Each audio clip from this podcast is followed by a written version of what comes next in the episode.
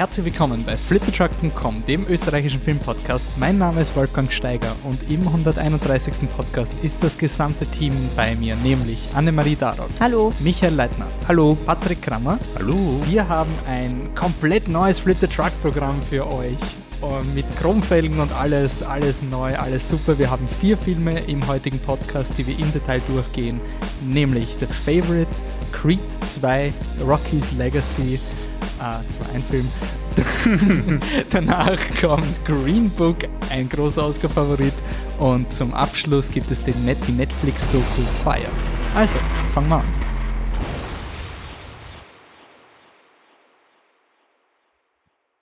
Gut, so, wir sind wieder alle vier vom Mikro. Die Oscar-Nominierungen sind vorbei. Wir sind kurz vor der Oscar-Verleihung. Da gibt es noch einen normalen Podcast bei uns.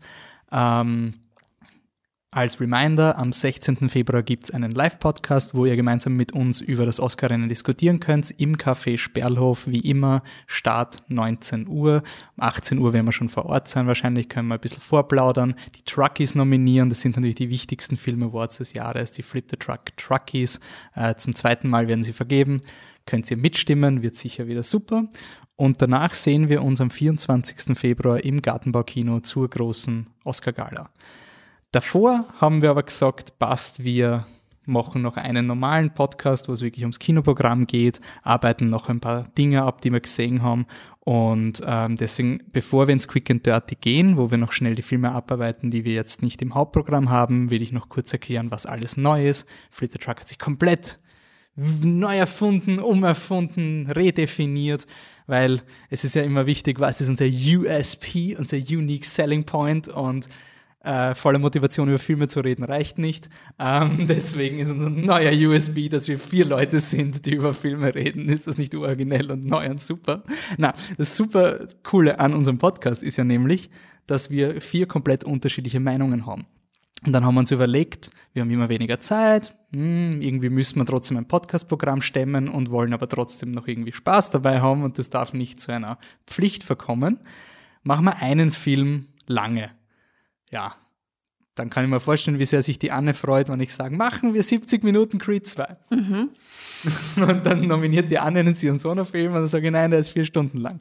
Und dann nominiert der Michi einen, einen Vinale-Film und dann ist der Wolf wieder der Banause. Und dann nominiert der Grammer, der Patrick einen Film und den finden eh alle super. Also das könnten wir eigentlich so machen. Aber abgesehen davon haben wir gesagt, wir brauchen ein Programm, was uns repräsentiert. Deswegen machen wir vier Podcaster, vier Filme wir haben vier Filme in der Hauptauswahl, die werden wir im Detail durchgehen, damit wir zeigen, wie breit wir aufgestellt sind und was es alles gibt. Deswegen der neue Flip the Truck.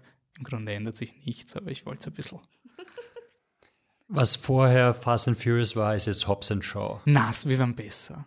Sorry, Hoffen der Trailer wird so, also der war richtig der scheiße. War also so ein, ich meine, ich bin eh froh, dass ich schon von Fast and the Furious weg bin, aber ja.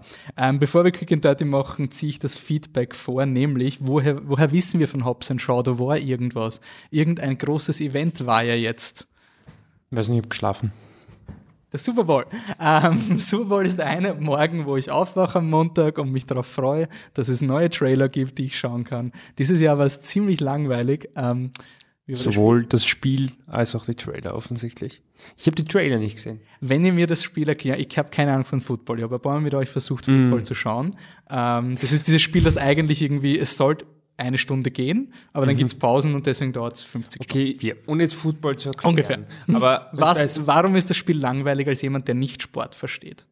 Ja, okay, gar nicht Sport verstehen, weiß ich nicht, aber so, ich glaube fast jeder, der, der in unseren Breitengraden wohnt, versteht so viel Fußball, dass er weiß, 0-0 ist irgendwie Fahrt. Ja, das und wenn es irgendwie 5 naja, ausgeht, ist geil. Und das Spiel war halt ziemlich 0-0. So könnte man es, glaube ich, ganz grob zusammenfassen. Es war, die, es war die eine Folge von Lost, wo die zwei Bärchen am Ende begraben werden und es hat keine Auswirkung auf die Story. Das war das super. Weil sie unnötige Total Figuren unnötig. waren, die nie, vor, die nie genau. wichtig waren. Ungefähr das. Also so für in, der, in der Versenkung verschwinden. Für dein Verständnis von Lost und sonst. Das ist eine schöne, okay. Ja, ja, es ist wirklich so ein, du sitzt da und erwartest dir eine gute Lost-Folge. Du erwartest dir den Eisbären und das Monster und eine Hütte und einen Schaukelstuhl und ich weiß nicht, Jacob und Zahlen und so weiter. Und dann kommen zwei Typen und, und werden am Ende begraben. Zeit, wie- Warum? wieso schaue Ja. ich die zwei? Und Genau. Und, und ungefähr so war das. Du sitzt da und denkst, normalerweise gibt es Punkte. Normalerweise sieht man irgendwelche coolen Sachen und dann ist so ein Nein, okay, ja, okay. Aber du wirst jetzt ein Jahr an diese Lost-Folge erinnert. So, by default liest du halt einfach immer wieder drüber. Genau, ja. So, über das Und Ende. Das Also wie Schlimmste Niki daran, und Paolo, quasi nur damit man diese zwei tollen Figuren Genau. Und das Schlimmste daran ist, dass auch noch die Falschen gewonnen haben. Ja. Das ist nämlich wirklich so, so Insult to Injury. Wieso die Falschen, weil sie schlecht Weil es die, Bayern München des Footballs sind. Weil es niemand mag. Ja. Okay. Und es ist auch nicht so wirklich, immer wenn man versucht irgendwie rational zu erklären, warum niemand ein bestimmtes Sportteam mag, kommt man darauf, dass es Bullshit ist. Aber es mag sie niemand. Es ist einfach so. ist so richtig Es ist auch okay ja, so und es gehört sich so. so. Und die Bayern sind noch schlimmer. Voll, voll kann ich, kann ich nur. Gut. Ähm, was hat sich noch so getan? Ähm, wir haben die Oscar-Nominierungen hinter uns. Äh, Batzi, äh, Anne, habt ihr starke Reaktionen bei den Oscars noch gehabt? Wer war denn beim Pos Podcast dabei? Ich habe keine Reaktionen zu den Oscars. Okay. Patrick? Ich leider auch nicht. Es ist wirklich so ein. Aber der Favorite sollte ein bisschen. Ja, aber der wird's nicht. Also es ist zwar ja schön, dass er nominiert ist, aber der hatte in Wirklichkeit keine Chance und so. Ja, gut. Und, und Spoiler für später. Ja. Gut gemacht, Wolfi. Und äh, das Du Einzige, schon was ist. Biennale-Podcast wollte auch über gerade Favorite. Sehr Sorry. gerne. Und, und so ist es halt ein, ein ich hoffe, dass Spider-Man gewinnt. Und Ich glaube nicht, dass Spider-Man gewinnt. Doch, er gewinnt was, ja was, auch was damit. sonst? Incredibles 2, weil es von Disney ist. Aber nein. Ich glaube auch, dass Spider-Man gewinnt. Ich glaube, es ist aber, ich wäre alles andere als überrascht. Okay. Die Aber Anne das war, nicht. war nicht beim, also nicht nur deswegen, aber statt einen Podcast mit uns aufzunehmen, war die Anne bei einem anderen Podcast zu Gast, nämlich Bildnachwirkung. Japanuary, es ist noch nicht ähm, online, habe ich gerade gesehen. Also Na, vielleicht ist es vielleicht ist es online. mittlerweile online und ich glaube, es ist dann Folge 6 von Japanuary Es und es geht um sein. Shion Ja. Sonos ähm, Film Guilty of Romance. War eine sehr gute Diskussion und ähm, ich habe die zwei Boys mit Feminismus gestunt. Aber nicht, weil sie nicht feministisch sind, sondern weil ich ihnen einen Blickwinkel aufgeworfen habe, den sie überhaupt nicht gesehen haben. Dann war recht viel Ruhepause im Podcast, weil sie drüber nachgedacht haben. Das fand ich ziemlich cool. und sich nicht mehr getraut haben, was zu sagen. ähm, kannst du, ohne dass ich dich jetzt am, am, on the point bringe, äh, kurz erklären, was das Japanuary ist? Für Leute, Man die schaut sich, im Jänner es, japanische es, sind, Filme. nein, nein, nein, es, gibt, es gibt einfach so Trends von Podcasts, ähm, die quasi zu gewissen Monaten äh, einfach äh, themenspezifische Folgen machen äh, und dann Gastpodcaster, Podcasterinnen einladen. Das wäre zum Beispiel auch der Horror-Oktober, der sehr, sehr Super Name. schlecht tituliert ist, aber das hat der Nenad ja auch gemacht und bildnachwirkung.com, die haben das eigentlich recht oft, dass sie diese Specials machen. Das Finde ich auch cool, erklärt. dass sie äh, immer sehr viele unterschiedliche Leute auch haben. Ähm, Guilty of Romance war auch bei unserer Film-WM relativ, na, ist eigentlich schon in den ersten Runden ausgeschieden, oder? Hat Oder er eine- Japan, Irgendein Match hat er gewonnen und hat, er dann ist den, er, hat er überhaupt Japan vertreten dürfen? Ja, ja. Ah, okay. Ich glaub Weiß schon. Nicht mehr. aber nein, aber na, doch, ich weiß es nicht. Wurscht, könnt nachschauen, wir haben mal eine Film-WM gemacht. Ähm, Super Bowl ist erledigt. Das Let's See Festival findet nicht mehr statt. ist auch erledigt. naja, ist schon Na schade, gut, aber sie versuchen Nein, nein. das ja noch irgendwie zu retten, dass es vielleicht nächstes Jahr stattfindet. Let's See Film Festival, wir haben eher ein paar Mal darüber berichtet. Genau, ja. Osteuropäisches oder ein Filmfestival für Ja. den osteuropäischen Film Also Central and Eastern Europe. Ja, genau. Konkret. hat die hat im Endeffekt die äh, Förderungen der Stadt Wien nicht bekommen, die sie früher der bekommen Höhe, haben und zu finanzieren, oder? dadurch ist die Fin- Finanzierung gefallen. Also Crowdfunding wollten es nach eigenen Angaben nicht machen, weil sie meinten, dann nimmt man quasi die Unterstützer dreimal dran, weil sie zahlen ja schon Steuern und sie würden dann auch noch finanzieren und dann müssten sie auch Kinotickets kaufen. War zumindest das offizielle Argument und so gibt es halt heuer Ja. Let's see. gutes Argument und ich weiß es nicht auswendig, aber ich bilde mir ein, dass auch das BK da nicht eingesprungen ist, beziehungsweise auch weniger gefördert hat. Also mehrere Förderstellen haben ausgelassen und im Land wie Österreich bedeutet das dann halt das Ende eines Filmfestivals oder generell jedes Festivals, wenn die Fördertöpfe auf einmal zubleiben. Sagen wir mal eine Pause. Vielleicht wird es ja noch was. Im nächsten Jahr. Ja. Gut, dann gehen wir zu unserem Quick and Dirty. Wir, wenn ihr es schon gesehen habt, wir haben jetzt unseren What to Watch Wednesday äh, ummodelliert, weil lustigerweise, wenn man einfach eine Liste aufschreibt mit Filmen, die ihr schauen könnt, kriegt man keine Reaktion, aber sobald man sagt, hey, mein Film ist besser, geht's ab und Leute kommentieren. Ich liebe das Internet. Ähm, und da haben wir zum Beispiel gefragt, wollt ihr Creed 2 schauen oder Glass? War einmal. Ähm, 75% haben, glaube ich, Gleis auf Twitter und Facebook gestimmt. Das war beides ziemlicher Landslide. Äh, Patrick und ich haben sich Gleis angeschaut von M. Night Shyamalan.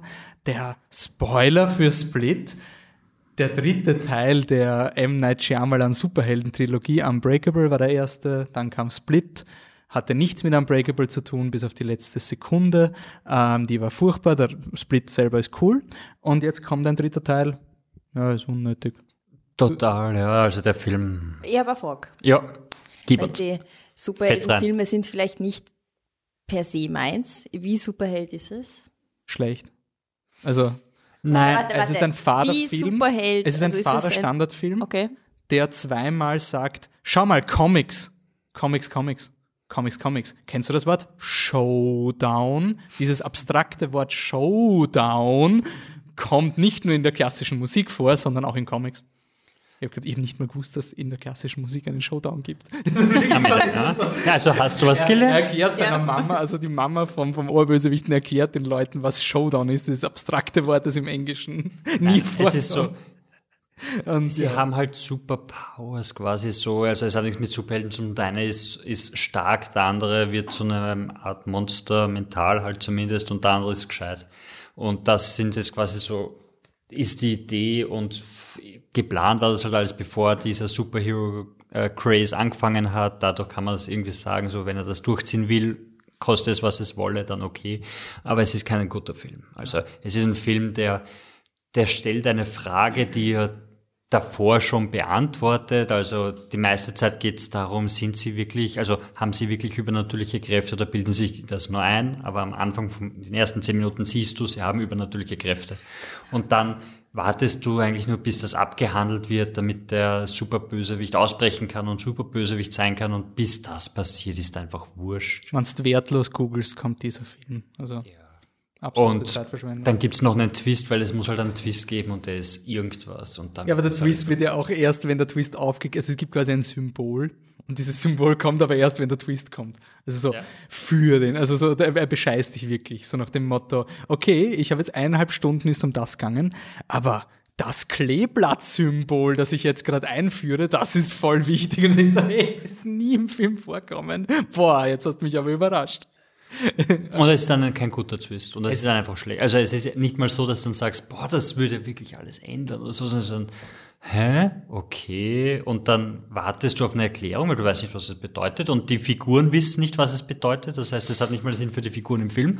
Und dann irgendwann wird's halt irgendwas und du sitzt halt da und ich sag, ah, Ich, ich finde, es, es zeigt halt einfach, der M. Night Shyamalan ist am besten, wenn er keine Erwartungen hat, weil die, die Erwartungen an Gleis waren so irrational hoch und ich habe mir halt gedacht, ich meine, es ist der Regisseur von After Earth und, und Lady in the Water.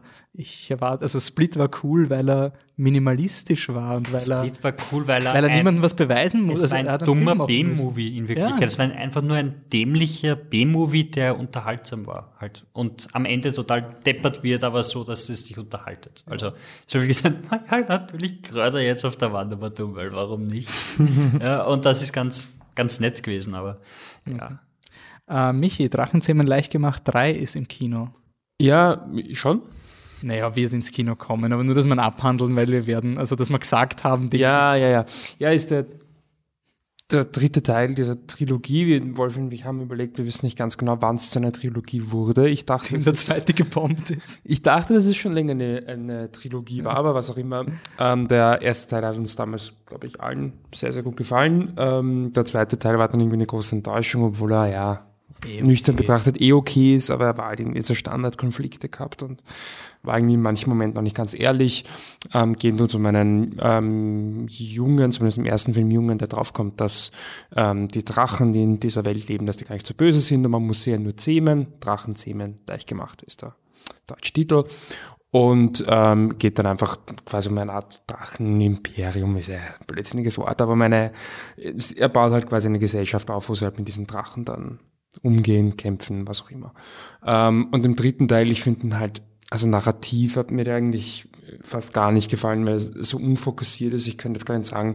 Es geht im dritten Teil darum, dass ähm, ohne Zahn, also der es gibt jetzt nicht nur den coolen schwarzen Drachen, sondern Genau. auch den sexy weiblichen sexy weißen Drachen. weiblichen weißen Drachen, in den er sich verliebt. Ähm, positiv, der weiße Drache oder der, der sexy Frauendrache hat nicht diese klassischen Wimpern, dieses, oh, es muss eine weibliche Figur sein, weil es hat Wimpern, also es ist halt weiß und glitzert. Ich finde, Redner. Ja, ja, also ich finde es halt auch so, ist halt schon sehr stereotypisch. Du weißt sofort, dass das ein Mädel sein soll. Aber ist egal.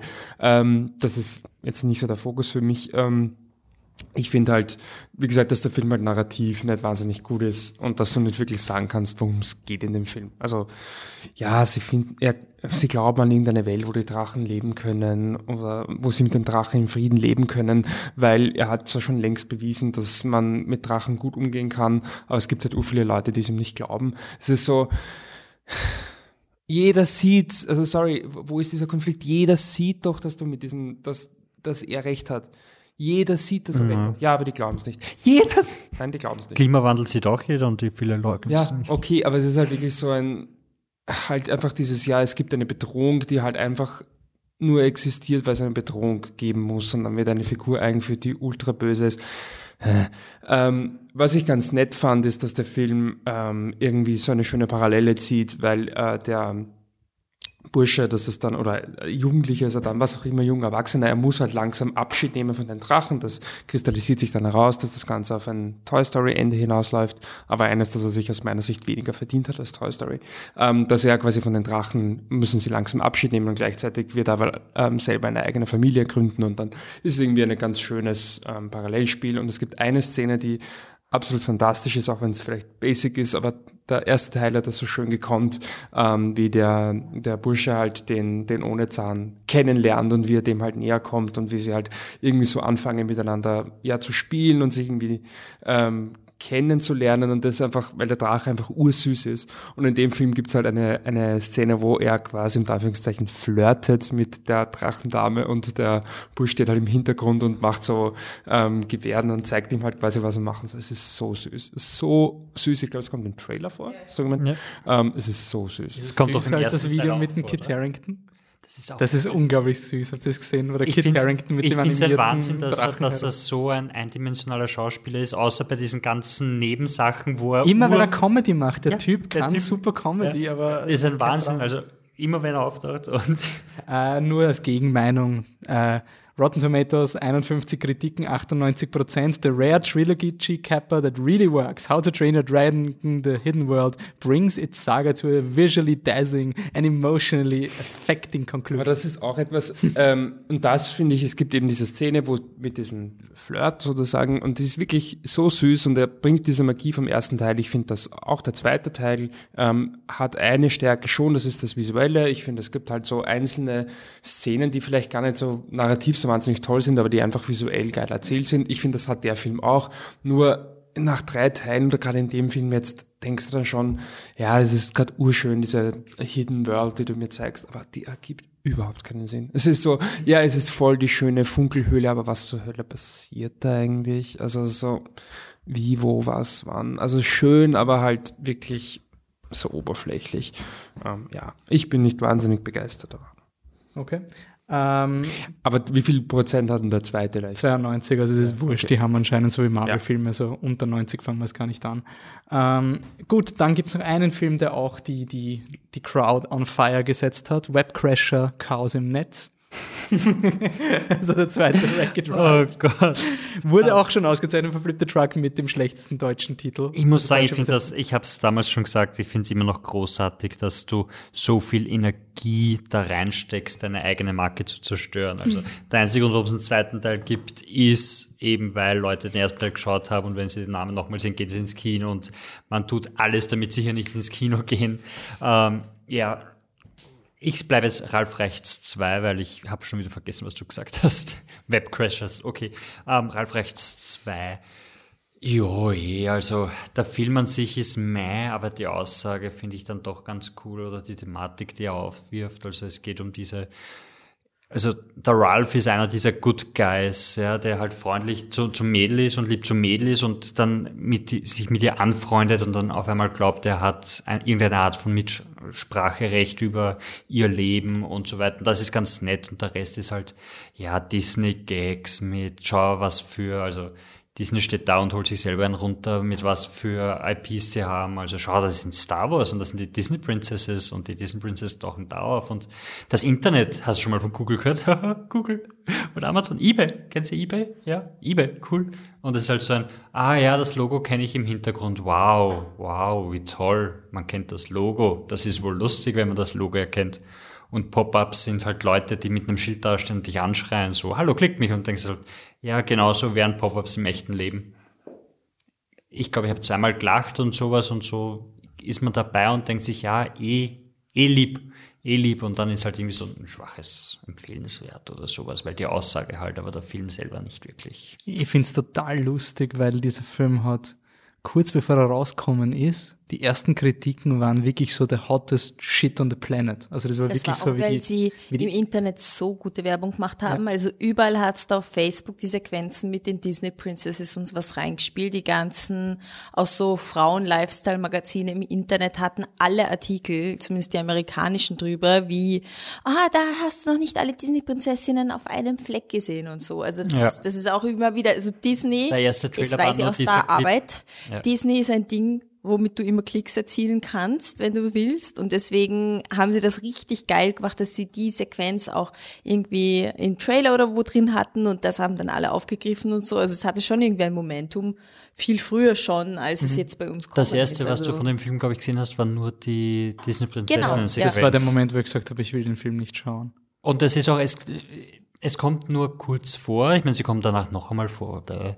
Und äh, ist einfach total unnötig auch für die Story und alles. Ja, also. Gut, dann sind wir raus und gehen in unser reguläres USP vier Leute Filmprogramm. Wir starten mit The Favorite, aber vorher gibt es noch wieder eine kurze Einschaltung, nämlich Favorite Oscar-Rennen, 16. Februar. Flip the Truck, Live-Podcast, könnt ihr mitreden, ähm, im Sperlhof. Also ihr könnt auch kommen und zuhören, aber cooler ist natürlich, wenn man mitredet und mit abstimmt. Und 24. sind wir wieder im Gartenbaukino für die Oscars und dann wird hoffentlich ein Film, den wir heute besprechen, nicht den Oscar für den besten Film gewinnen. Also, ja, wir kommen vorher zu Favorites. Spoiler! Es könnten noch Favorites sein. Also, Nein, das, den hast du vorher schon gespoilt.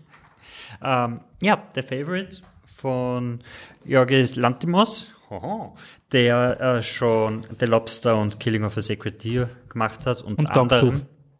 und, und Dogtooth. Das weiß ich. aber Ich habe ihn nicht Danke, gesehen. so. Aber Wolfi. Ich habe Killing of a Sacred Deer nicht gesehen, aber ihr wart eigentlich alle sehr positiv dem gegenüber. Ich und wir waren auch beim Lobster sehr positiv gegenüber. Ist okay. Und äh, ich glaube, bei dem ist die Meinung ähnlich. Also ich finde den Film ziemlich cool. Ähm, warte, stopp mal kurz, worum geht's denn?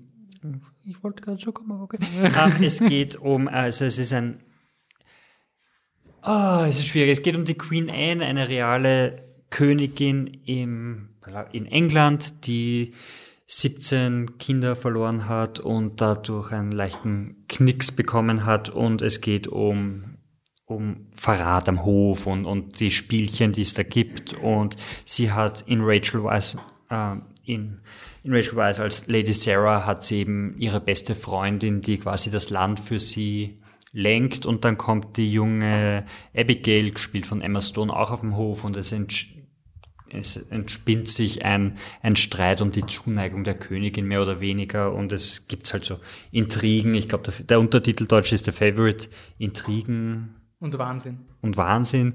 Und ja, Untertitel ist unnötig, aber genau das ist der Film und er ist super und ähm, wunderschöne Kostüme. Wirklich, also wenn mir mal Kostüme auffallen, heißt das schon was und in dem Film ist es wirklich so, die schauen einfach so echt aus und dann wieder so alt und dann so unglaublich modern, obwohl sie so irgendwie so trotzdem in den Stil reinpassen und einfach, einfach großartig und er wird in Kapiteln erzählt. Nicht, dass es müsst, sondern er wirft einfach immer diese Kapitelkarten wahllos rein und dann ist ein Spruch, der später gesagt wird und es ist alles schön und äh, der Kameramann ist der Robbie Ryan und der verwendet, weil sie on location gedreht haben in, in, in einem Schloss, verwendet er diese, ich weiß nicht, ob es anamorphic Lenses sind, die er verwendet, aber er verwendet Ah, ja. vor allem die, die, die Fisch, äh, die Fisch, Eye, ja, das Fischaugenlinse. Dadurch hast du Telezentrik. Okay, Telezentrik.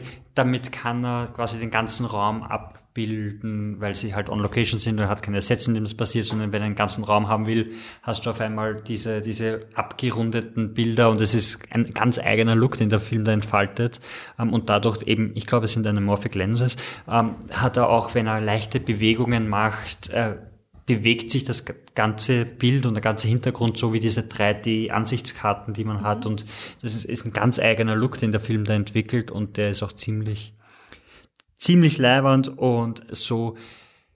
In diesem Film gibt es keinen guten Menschen. Jeder ist ein verdammtes Arschloch. Und das ist einfach geil. Also es ist wirklich so ein, es gibt niemanden guten und du denkst da, normalerweise ist es so, es gibt die eine gute, die dann zur besten Freundin wird und du hast diese Story von, von Emma Stone, die an den Hof kommt und da reingerät, mehr oder weniger in dieses Intrigenspiel und du denkst, ja gut, die wird versuchen, sich dadurch zu manövrieren, aber nein, sie ist genauso böse wie alle anderen und dann denkst du dir ganz kurz, vielleicht wird ja die liebe, übergewichtige Mark, die mal lächelt, ihre beste Freundin und nein, sie lächelt und gibt einfach einen Eimer mit Lauge und sagt ihr nicht, dass sie Handschuhe anziehen muss, weil man ist einfach gemein zum Menschen dort und ist einfach super. Und normalerweise ist es bei den Filmen, die so aufbauen, so jeder ist böse zu jedem, so konsequenzlos. Aber der Film schafft dann gegen Ende noch die Kurve, um wirklich dann noch wirklich zu sagen, so, ja, das, die Konsequenz der, der Handlungen, die in diesem Film passiert sind,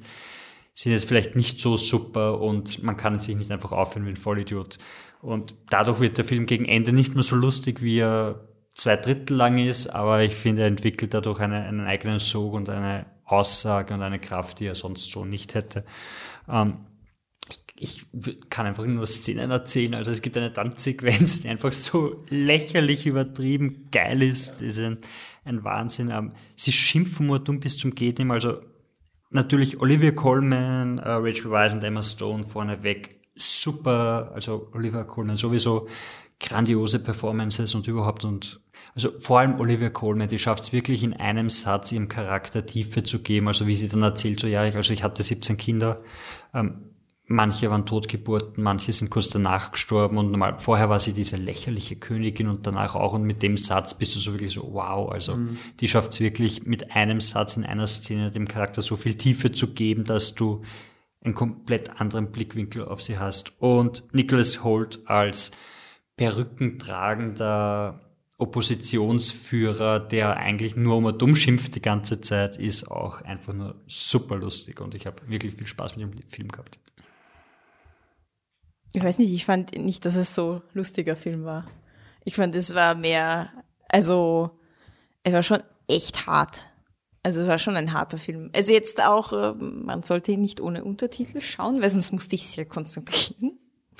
Aber ich meine, er hat schon lustige Momente, aber es ist schon echt ein scheiß hartes Leben, was die leben, obwohl sie die Reichen und Tollen sind. Also sie machen sich das Leben selber hart, aber es ist auch scheiß hart, weil du die ganze Zeit halt ähm, Angst haben musst vor den Intrigen und dass dir jemand in den Rücken sticht. Du kannst dir nie sicher sein. Nicht einmal die Queen Anne kann sich sicher sein auf ihrer Position, dass sie nicht jeder anlügt oder irgendwie in das Licht führt und so. Also es ist eigentlich echt ein scheiß Leben. Und wenn Emma Stone halt in ihrem Kämmerlein drin liegt und, und der irgendein, irgendeiner der Typen halt reinkommt und sie, na, willst mich vergewaltigen und legt sich einfach hin und ums geschehen zu lassen, er denkst da schon, ja, scheiß hartes Leben. Wenn, wenn Emma Stone im, in der Kutsche sitzt und gegenüber wichst sich einer einen ab und er schmeißt sie dann aus der Kutsche raus. Ja, das sind, das sind schon Momente, die sind, es ist nicht, es ist nicht wirklich lustig. Es ist, es ist halt irgendwie ein Film über die Härte des Lebens, aber gleichzeitig halt so Frauen, Frauenfreundschaften und, und irgendwie Feindschaften. Ja, wobei, wobei die Freundschaft, also ich finde, was er super gut macht, ist der Unterschied zwischen, wenn du jemanden liebst und wenn du jemanden nicht liebst und wie du den trotzdem manipulierst, weil es die Sarah und die Abi- Abigail, das ist die Emma Stone und die Sarah ist die Rachel Weisz. Die Sarah wenn du sie beobachtest, wie sie mit der Queen Anne ist, denkst du dir eigentlich, fuck, die führt die nur hinters Licht, die nutzt sie nur aus und so weiter. Aber wenn du dann merkst, wie die Abigail quasi dasselbe macht, aber es quasi seelisch fast nicht aushält, merkst du eigentlich, okay, da ist eine riesige Liebe zwischen der Queen Anne und der Sarah. Also es ist eigentlich, das ist, es ist wahre Liebe zwischen den beiden. Und wenn du in dieser Liebe, diese Manipulation und was da alles drin steckt und auch, dass die Queen Anne halt extrem schwieriger Charakter ist eigentlich und wie gut die Sarah das aushält und, und ausbalancieren kann und wie schlecht die Abigail das ausbalancieren kann, weil da halt kein Gefühl dahinter ist, sondern einfach nur, nur das Ausnutzen, das pure Ausnutzen. Also das sind schon Nuancen, die echt gut aufgezeigt werden. Ich finde, das war eigentlich der, der interessanteste Part des Ganzen. Diese, die beiden Frauen machen fast dasselbe, also die, die, die Abigail imitiert die Sarah in ihren Handlungen und wie sie sie anflirtet, die Queen Anne und wie sie, wie sie mit ihr spricht und solche Dinge. Aber was ist der Outcome? Die Sarah hat trotzdem ein potenziell glücklicheres Leben in dieser, in dieser komischen symbiotischen Beziehung gehabt, als die Abigail es je haben wird, weil die Abigail es nicht aus dem Gefühl heraus macht und auch nichts hinter sich hat, womit sie sich nachher schützen kann. Also Deshalb ist das Ende einfach nur so toll und so stark, weil du hast dann wirklich diese Sequenz, und wow, jetzt geht's wirklich allen drei Frauen so viel schlechter als davor, einfach nur weil sie nicht aufgehört haben, zum, zum Herumintrigieren. Und eigentlich ist, ist die, die Königin einfach nur die Orme. Also die ist dann ja. wirklich, aber ja, ich wollte nicht spoilern, aber genau, ja. Also du, du merkst halt wirklich, dass, dass die Sarah da total, total voll für die, auch für die Königin, für die Queen Anne da ist und bei der Abigail, dass es halt diese süße, süße Fratze ist, hinter der es einfach nur dann nur ums Überleben und wieder gut stehen geht. Ja. Ist es eigentlich, ähm, es gibt dieses Live-Look-Meme, also Live-Look at, naja, dass du, keine Ahnung, sagst, das ist ein Live-Look auf bla bla bla und dann postest du ein Bild hin. Ist das, der Film ist, glaube ich, Live-Look at the White House, oder? Ah. also es kommt schon so ungefähr, stelle ich mir das vor. Ähm, quasi dieser ähm, Herrscher, der halt irgendwie vollkommen außer Kontrolle gerät und eigentlich nicht weiß, wo vorne und hinten ist und was er macht und dann all die Leute, die ihm irgendwie zuschustern und versuchen, ihre Ideen halt über diese unberechenbare Figur irgendwie durchzubringen. Ich glaube, das, das wird schon wahrscheinlich in den USA auch gerade ähm, ganz gut funktionieren. Aber ja, ich fand ihn auch ähm, ganz cool. Ich glaube, beim Oscar-Podcast gemeint, ich habe ein bisschen das Problem gehabt, nicht Oscar-Podcast, beim Biennale-Podcast, dass es so ein bisschen das war, was ich erwartet habe. Ähm, ich hätte ihn gerne nochmal geschaut, das ist sich jetzt noch nicht ausgegangen. Ich hoffe, ich schaff's noch.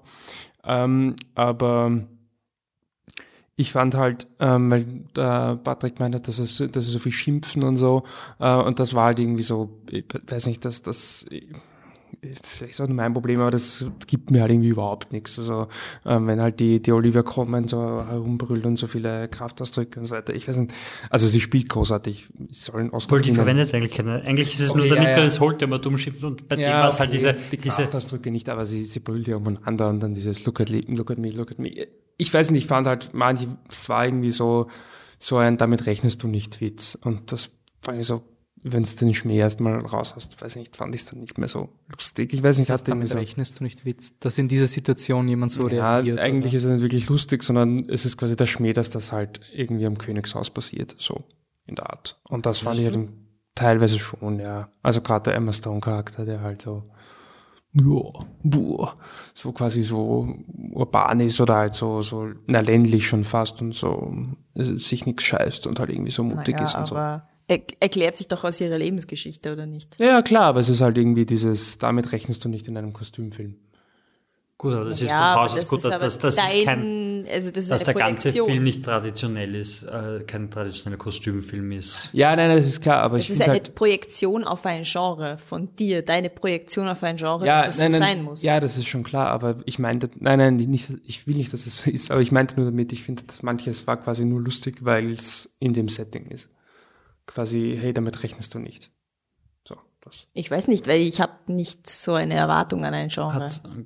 Gibt es da vielleicht eine Szene, an der du das festmachen kannst? Weil ich, mm -mm. ich verstehe es gerade nicht. Weil es ist schon mehrere Monate her, dass ich ihn gesehen ja, habe. Aber es waren vor allem halt die, die, die, die Emma Stone-Szenen, wo sie halt ähm, quasi, du rechnest nicht damit, dass sie jetzt da jemanden quasi Widerstand leistet oder dass, es, dass sie halt jetzt ähm, irgendwie da herumschimpft und einfach mal so frei von der Leber wegredet, sondern du re- rechnest einfach in diesem Setting damit, dass man sich irgendwie zurückhält, dass man Als sich irgendwie, Frau oder wie? gar nicht nur als Frau, sondern als Mensch, dass du dich halt einfach förmlich ausdrückst und so und diese Sprache im Film scheint nicht in die Zeit zu passen und ich fand halt irgendwie, dass das Ja, aber das Ich glaube, die. Sprache ist, ist schon ist sehr schon der Zeit. sehr- Also das, deshalb ist ja das, wenn da, wenn da Und die Nicolas Holt auf einmal dasteht und so, so der Emma Kant schreit, das, das ist ja der Gag quasi daran, dass das, Ja. dass, dass dieser, eh, aber dass sein, er ist der, der, der dauernd Kant sagt und alle anderen sind in dieser höfischen Sprache. Deshalb ist das erste Mal, wo das kommt, einfach so total unerwartet, so bitte was. Und Gartenbaukino hat, glaube ich, österreichische Untertitel, weil den Kraftausdruck ist für mich, der verwendet wird, wirklich österreichisch. Durch, oder wird da Food. seine An Food! Ja, es ist Aber schon gedacht. Geil. Dann gerne. Das flaggt Apple wahrscheinlich eh nicht, oder? Weil das Ja, kennen sie nicht. Es ist Fot, fot, fot. Ja. Also die Emma Stone-Figur war vielleicht ein echter Charakter? ja, total. Ein nachvollziehbarer Mensch? Ja, ja, ja, ich habe absolut. nie, ich habe nie, absolut. also gerade was du, was du jetzt sagst, sie war für mich immer eine, die total aufgepasst hat, wo sie war, bis auf den einen Typen, den sie sich dann quasi anheiratet. Und mit dir? Klickt's die ganze Zeit mit denen. Der kann nicht mal klicken. Gib ihn Ja, her. dann kriegst du ihn zurück, aber die anderen klicken da. Entschuldigung. Mit ihren, mit ihren Ähm, ja, nicht, äh, sie ist die ganze Zeit quasi so, so ganz vorsichtig und, und absolut vorsichtig. Also sie sagt immer so Sachen, du merkst, wie sie quasi versucht, irgendwie in diesen engeren Zirkel von der Königin zu kommen und wie sie dann anfängt äh, zu sagen so, ah, sie schauen so schön aus heute und dann kriegt sie einen Backlash und das scheiße, okay, das war falsch. Gut, der Ja, Prinz ist genau. anders. Also sie ist eigentlich Ja. nur mit diesem Typen, ja, den sie klar. später heiratet, ist sie halt so, dass sie bei ihm im, äh, bei der Hochzeitsnacht aber- im Zimmer sitzt und halt drüber geht so, was ist ihr Plan, was will sie machen, ich verstehe nicht, was sie machen will und so was, aber sonst ist sie, finde ich, also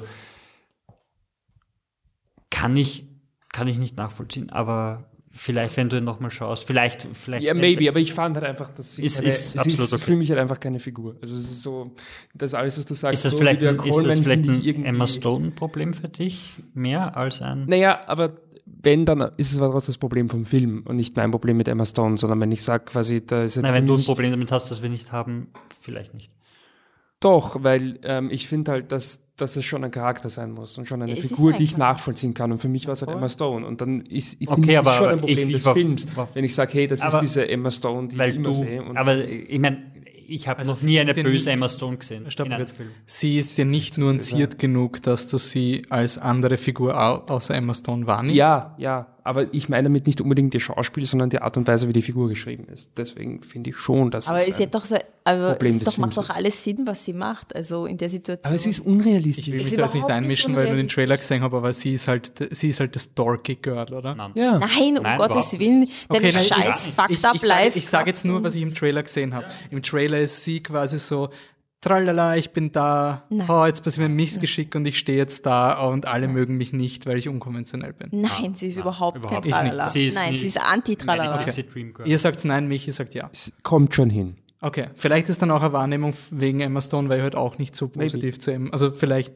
ich versuche nur gerade irgendwie zu verstehen, woher die Diskrepanz kommt. Ich, ich, Ja, ich check's auch. auch nicht. Ja, ich Ähm, find's, äh, ich finde, ihr Charakter ist urtragisch. Das ist der, der, einer der tragischsten Charaktere des Films. Ja. Es ist Und urarg, gleichzeitig also- ist sie irgendwie doch auch der Bösewicht vom Film. Ja, stopp, total. wer ist unter Anführungszeichen klassisch gesehen, wer ist der Hauptdarsteller? Das ist schwierig. Also es Na, ist aber wen folgt drei. man Emma großteils? Stone. Am Emma Stone und Rachel Weisz, aber eigentlich Aber es natürlich diese, eh, diese aber blablabla nur so- es, so ist ganz, es ist ganz schwierig, weil du am Anfang bist du eher mit Rachel Weisz und Olivia Colman, dann schwenkt Zoom auf, auf Emma Stone und dann schwenkt es wieder zurück auf die Königin und Mhm. Rachel Weisz. Also es, es ist, Es, aber man könnte sozusagen, ja, nein, es ist du kannst es bei, ja, allen du kannst, kannst es es für alle argumentieren. Ich finde, am schwersten ist es zu sagen, es ist ein Film über Rachel Weisz, würde ich sagen. Aber wahrscheinlich hat sie sogar die meiste Screentime, das weiß ich nicht, aber Ja. also, man kann es wirklich nicht. Ja. Ähm, ich möchte nur noch ganz kurz erwähnen, ähm, am Anfang kommt diese Century Fox, was ist 20th Century Fox Fanfare, Mhm. aber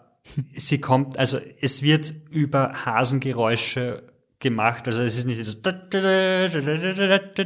sondern es ist so, ein- so ein Hase, der halt so schart, so Und ich habe das urschön gefunden und ursuper, weil ich bin auf den Tag gestanden und so, ah, cool, sie haben es geschafft, quasi nur das Logo zu zeigen, ohne den Sound dazu. Und nein, sie haben den Sound gemacht. Aber es ist Geraschel in den Blättern und da, da, da. Und die Musik finde ich auch ganz stark. Die nimmt im Laufe des Films immer mehr zu. Und ja, ich glaube, wir haben genug gesagt. Also für mich ist er ein sehr gut. Auch sehr gut. Empfehlenswert. Du könntest die Festivalkarte spielen, oder? Ja, klar. Also klar, Festivalkarte. Vielleicht hätte ich ihn jetzt Ja, aber wir haben es ja trotzdem rausgehört, also ich ist- bin nicht so begeistert, okay? Es ist definitiv kein Lauwarm, also ich finde ihn cool und ich will ihn mir auch anschauen und er ist, es geht um Frauen in einem großen Oscar-Film. Hey, bitte. Das soll ja auch mal was wert sein, ne? Wisst ihr, in welchen Film es nicht um Frauen geht? In Creed 2. Das stimmt. Oh Gott. Also, Creed 2 Rocky's Legacy, der tatsächliche deutsche Titel. Der erste Film war Creed Rocky's Legacy, der zweite Film heißt, hat den Zweier halt dazwischen und der Michi hat, hat glaubt, ich habe was falsch geschrieben auf der, der. Filmkritik. Okay. Ähm, Michael B. Jordan spielt Adonis Creed. Er ist jetzt Schwergewicht, Weltmeister, ähm, hat alles, was er will. Seine Freundin Bianca, gespielt von Tessa Thompson, hat einen Labelvertrag. Äh, Rocky, gespielt von Sylvester Stallone, ist wieder gesund. Dem ist im Vorfilm nicht so gut gegangen. Also alles ist eigentlich perfekt. Bis auf einmal zwei ganz, ganz böse Männer auftauchen, die böse in die Kamera schauen. Russen. Aus der Ukraine aber. Aus dem Alten. Also ja, lassen wir das. Kein Kommentar jetzt. Ähm, die tauchen auf, gespielt von, also es ist Ivan Drago, gespielt von Dolph Lundgren und sein Sohn Viktor Drago, Florian Muntenot, laut Wikipedia. Aber er hat noch einen The Bull oder irgendwas mit Apostrophen als echten Namen. Also er hat so irgendeinen Wrestling. Ist ja kein Schauspieler, oder? Er Ist, Ah, ist, also nicht. ist wahrscheinlich traditionell ein echt ein, ein Boxer, oder? Ja, danke deutsche Wikipedia, da steht natürlich nichts. Äh, warum kommen diese Leute? Florian Muntenot, ähm, der hat nicht mal einen Wikipedia-Eintrag. Er heißt Munteanu, nicht Monteano. Okay. Ähm, warum sind sie da? Der Ivan Drago hat früher in den alten Rocky-Filmen den Papa vom Creed umbracht. Jetzt, dann hat er aber vom Rocky eine draufgekriegt und der Rocky hat quasi in diesem Film äh, Russland besiegt und den Kalten Krieg beendet. Jetzt wollen sie aber ein Rematch machen, also quasi der junge Drago gegen den jungen Creed und der Adonis Creed muss jetzt überlegen, ob er in den Ring steigt. Ähm, ja, so in die Richtung.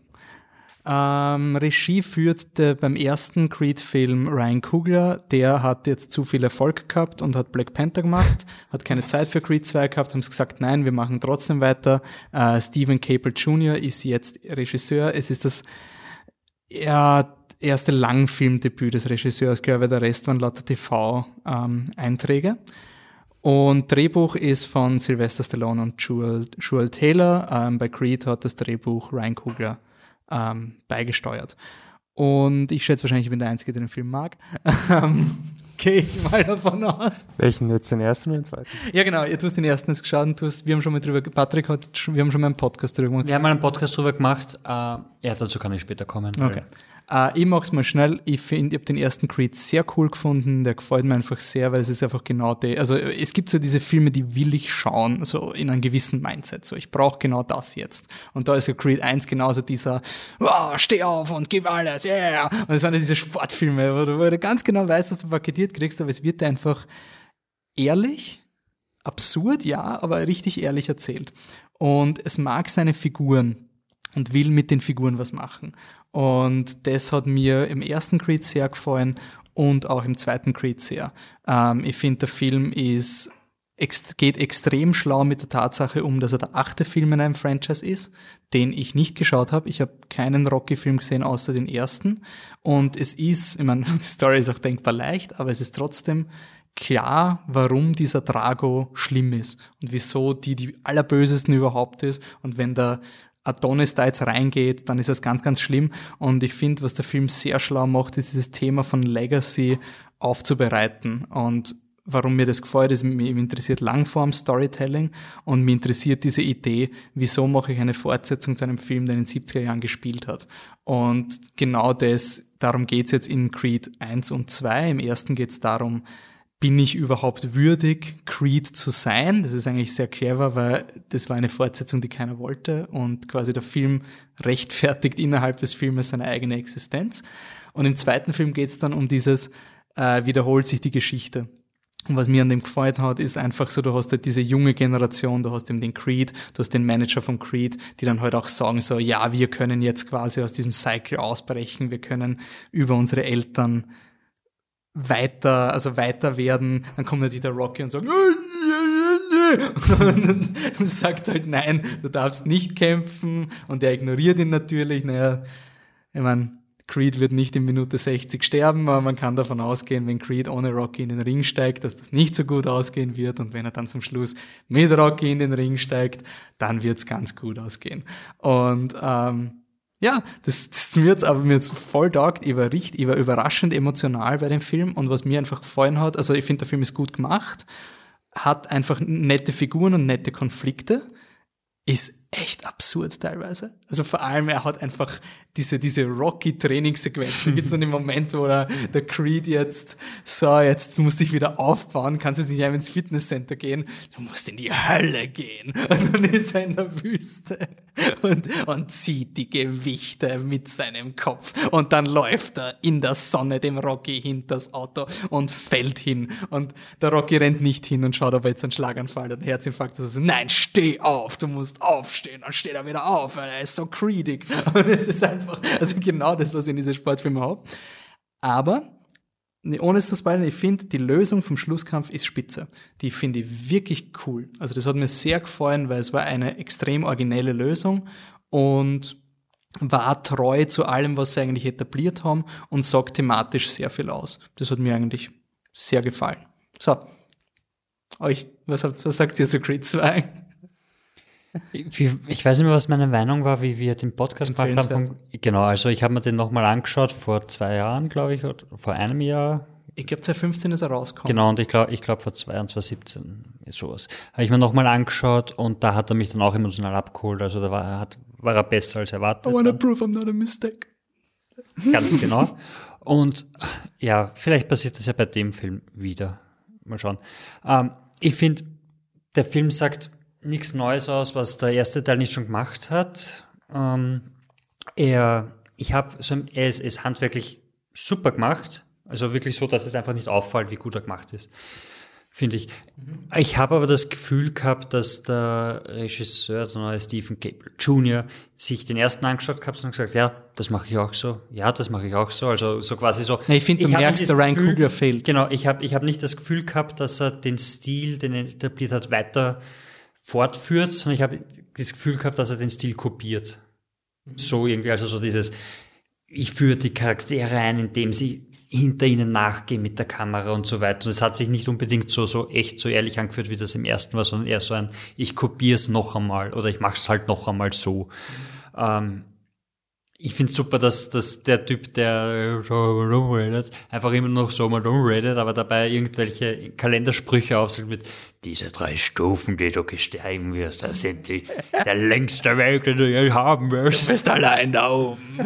ja, okay, gut. Ähm, äh, und so, ähm, es wäre urgeil, wenn ein Sportfilm sich halbwegs an die Regeln des Sports halten würde. Und zwar einfach nur so ein die sind nicht mal annähernd derselben Gewichtsklasse. Nein, das habe also, hab ich, das keine so, Ahnung vom Boxen, aber wie der Drago da hingestanden ist und das ist 100 so ein, Kilo schwerer ist als der Michael Das ist so ein, Gewichtsklassen sind innerhalb von zwei, drei Kilo oder sowas. Also umrechnen auf Kilo und so weiter jetzt einmal. Ähm, aber es ist wirklich so ein Nein. Nein, die spielen nicht. Nein, also bitte komm schon, du kannst, wenn es das nicht anders porträtieren kannst, dann ist es halt schlecht. Und ähm, ja, dieses russische Ding ist halt auch sehr, also ich, ich verstehe nicht, warum man heutzutage versucht, sich zurück auf die, in diese Rosamund Pilcher Logik zu denken von Stadt und Modernes ist böse und Altes und, und, und Land ist gut, was sie, ich verstehe es, warum man es in, im, im vierten Rocky-Teil mit dem Ivan Drago gemacht hat, wo der Ivan Drago trainiert in der Hightech-Halle und der Rocky irgendwo nicht Wüste, sondern bla. Er ist am Himalaya oder so. Ja, irgend so ein? Scheiß. Ich glaube, ich weiß es nicht, ich habe auch nicht alle von alten gesehen, aber ich glaube, das ist jetzt der erste Film, wo er nicht in der Kälte, sondern in der Hitze trainiert. Ja, na, in, in dem Film ist es diese Trainingsmontage, ich habe den Film nicht gesehen, aber ich kenne die Trainingsmontage, wo quasi der Dolph Lundgren ist diese perfektionierte russische Kampfmaschine, die alle Puls wird gemessen, die wird quasi hingezüchtet und der, der Rocky ist halt quasi draußen und schneidet das Holz und wird quasi auf natürliche Art, Ja. unter Anführungszeichen, stark. Der macht Deswegen besiegt er quasi den bösen Kommunisten und Ja. Und so, ähm, was du gesagt hast, mit äh, emotional funktioniert und die voll abgeholt, muss ich sagen. Ähm, dafür, dass ich die, zumindest beim zweiten Mal schauen, die Charaktere im ersten Teil so lieb gewonnen habe, war ich total kalt. Echt? Äh, Absolut nichts, nichts von dem, was war, hat mich irgendwie berührt. Es war, es war so ein, unter Umständen, das mit dem Kind, aber das ist ein Konflikt, der endet im Nichts. Also der wird nicht aufgelöst, es ist so ein, okay, was heißt das jetzt? Also du hast das Neugeborene, sein Kind könnte die Ohrenkrankheit der Mutter haben, vielleicht auch nicht. Dann gibt es eine Szene so, ja, also es schaut nicht gut aus und total emotional und ich denke, okay, gut, wird nie wieder erwähnt. Am Ende hat das Kind einen Kopfhörer drin. Was heißt das jetzt? muss ich einhaken, ich finde, das war lustigerweise die Szene, wo ich endlich in den Film gekippt bin. Ich finde nämlich, äh, ich spoilere jetzt Creed 2, weil es interessiert wahrscheinlich eh keinen, außer die, die ihn schon gesehen haben. Aber sein Kind wird wahrscheinlich taub sein. Erstmal habe ich es cool gefunden, dass es ein Setback gibt, auf irgendeine Art, und, da, und dass sie jetzt mit dem dealen müssen. So, das ist jetzt einfach so, gehört zum Leben dazu. Und es ist trotzdem noch dein Kind und das ändert ja nichts daran, dass du dein Kind liebst. Punkt. Ähm, was mir gefallen hat, war halt, dass du hast dieses, diesen männlichen Creed, der ja nie weinen darf. Gibt es ja die Szene am Anfang vom Film, wo er ins Wasser eintaucht und schreit, weil er ja quasi, wir haben in Aquaman gelernt, unter Wasser kann man nicht weinen, weil das Wasser löscht die Tränen. Also da hat wer aufpasst. Deine ja, das hat wer aufpasst bei Aquaman. Das war sicher Absicht. Na und deswegen habe ich diese Szene so schön gefunden, wo er dann mit dem Kind trainieren geht und äh, boxt und extrem laut ist und das Kind hört ihn halt nicht und schreckt sich dadurch auch nicht. Und er kann dadurch eher selber sein. Und das habe ich eigentlich eine ziem- ziemlich emotionale Szene gefunden, weil er halt, das ist die ein, das Kind ist die einzige Person, wo er quasi diesen emotionalen Ausbruch hat und es akzeptiert ihn ja, weil es wieder am Anfang etabliert. Oh, das habe ich urlustig gefunden. Wenn ich nicht, wenn ich jetzt nicht gegen einen Drago kämpfe und mein Sohn sieht mich dann an, dann, dann, dann bin ich eine Schande. So ein, ja, genau, genau, dein neugeborenes Kind wird rauskommen und es wird dich anschauen und sagen, du Versager, Papa, hast nicht gegen einen Drago gekämpft. Was für ein Männerkomplex gleich am Anfang. Aber sie lösen es halt dann dadurch auf, dass halt das Kind ihn trotzdem non-judgmental unter Anführungszeichen anschaut. Aber ich, ich, ich habe diese Szene wirklich schei gefunden, aber ich verstehe, was du meinst, weil ich habe es mit einer Freundin geschaut und die hat auch gemeint, dass es wird zu viel aufgebauscht. Das Thema Kind wird zu viel aufgebauscht. Es ist dann egal und am Ende hat Wie gesagt, ich finde, es ist nicht egal, aber ich verstehe. Äh, nein, der Konflikt des Kindes ist quasi. Und dann hat es am Ende halt irgendwelche Kopfhörer drin und ich so, es tut mir leid, ihr habt mir nicht genug über die Krankheit gesagt, als dass ich jetzt wüsste, ist das Kind jetzt taub oder wird's, hat's dasselbe Level wie die Mutter und wurden danach, hat's doch was gehört, warum hat's dann Kopfhörer drin? So, ein, Wurde etabliert im ersten Film, dass die Tessa Thompson das hat. ja, ja, ja, sie hat, sie hat das Ding und er fragt sie und sie reden drüber, über die Musik und so weil weiter. Ich habe mir die ganze Zeit gedacht, für einen Film, Creed 2, der alles erklärt. Ivan Victor, deine Mutter hat uns verlassen. Und so. Also alles wird erklärt. Und das, dieses Ding wird wirklich erst so, wie es dann wichtig ist. Es wird zwar angedeutet, so Im ersten Storytelling, ja. so quasi ambitioniert für einen Film, der so Ja. Holzhammermäßig ist. Aber ich, ich war wirklich überrascht beim zweiten Mal, dass, dass der Film alles erklärt, außer das. So, das wird echt nur so nonchalant nebenbei und dann sind in der Mitte vom Film jetzt erst erklärt, haben wir gedacht, okay. Ich finde es auch Film, Filme, die man falsch interpretiert, bei dem die Rolle der Frau so ein, so ein, so ein ist so, so wirklich so, ich meine, wenn du wirklich falsch interpretieren willst, kannst du wirklich sagen, ja, also, dass er den ersten Kampf verloren hat, ist ihre Schuld, weil sie hat ihn nicht unterstützt. Und kaum hat sie ihn unterstützt, im zweiten Kampf gewinnt er, das ist wirklich so ein, oh Gott, das ist wirklich drinnen, aber es, Na, es ist eindeutig ja- nicht gemeint. Aber, Aber, es ouch. ist ja auch wahrscheinlich, ich habe dann jemanden gefragt, der die Rocky-Filme geschaut hat, ähm, Bernhard Shoutout, äh, was ist denn Rockys Frau und wie ist die, die, die Bianca einzuordnen im Vergleich zu Rockys Love Interest? Und er hat mir fast nichts sagen können, außer sie arbeitet in einem Tierhandlung oder sowas. Und sie hat also, einen Männernamen. die, die Adrian, genau. Adrian. Und sie ist, sie ist eigentlich, ist, das ist so arg für dieses, ähm, ich finde spannend, dass jetzt selbst in Filmen wie Creed, die so ultramännlich Zielpublikum sind, es trotzdem notwendig ist, dass etabliert wird, was die Frau macht und so. Das finde ich eigentlich sehr schön auf eine Art. Ja. Es endet dann leider in einem Sequel zu Tully, weil sie sagt zwar, ja, ich bin unabhängig und ich werde euch nicht die Sandwiches machen, aber wenn ein Mann mal fünf Wochen in die Wüste gehen muss, dann passt sie aufs Kind auf und schreibt einen Song für ihn und ist im Studio eine Woche nachdem es geworfen hat. Also die kann alles. Also das ist wirklich, sie, es, der Creed könnte auch aushelfen, aber nein. Ich meine, da geht schon wirklich viel Geld. Ja. Also das ist schon ein, also der Typ, Mehr verd- als bei einem Plattenvertrag? ja, der Typ verdient, also das ist eine total kranke Industrie. Also der letzte hat einen Showkampf gemacht, also der Floyd Mayweather ist einer der, der bestverdientesten Sportler, immer noch ist in Pension, aber verdient immer noch mehr als alle anderen. Der hatte für seinen letzten Boxkampf, das ein Showkampf mit irgendeinem Heini war, äh, 100 Millionen kriegt oder sowas. Also das sind die, und wenn der Ding ist, dann sind das viele Millionen, die er da kriegt. Michi, leg los. Ähm, ja. Ich habe, ähm, vielleicht muss ich Creed auch ein zweites Mal schauen. Ich fand ihn beim ersten Mal auch voll okay.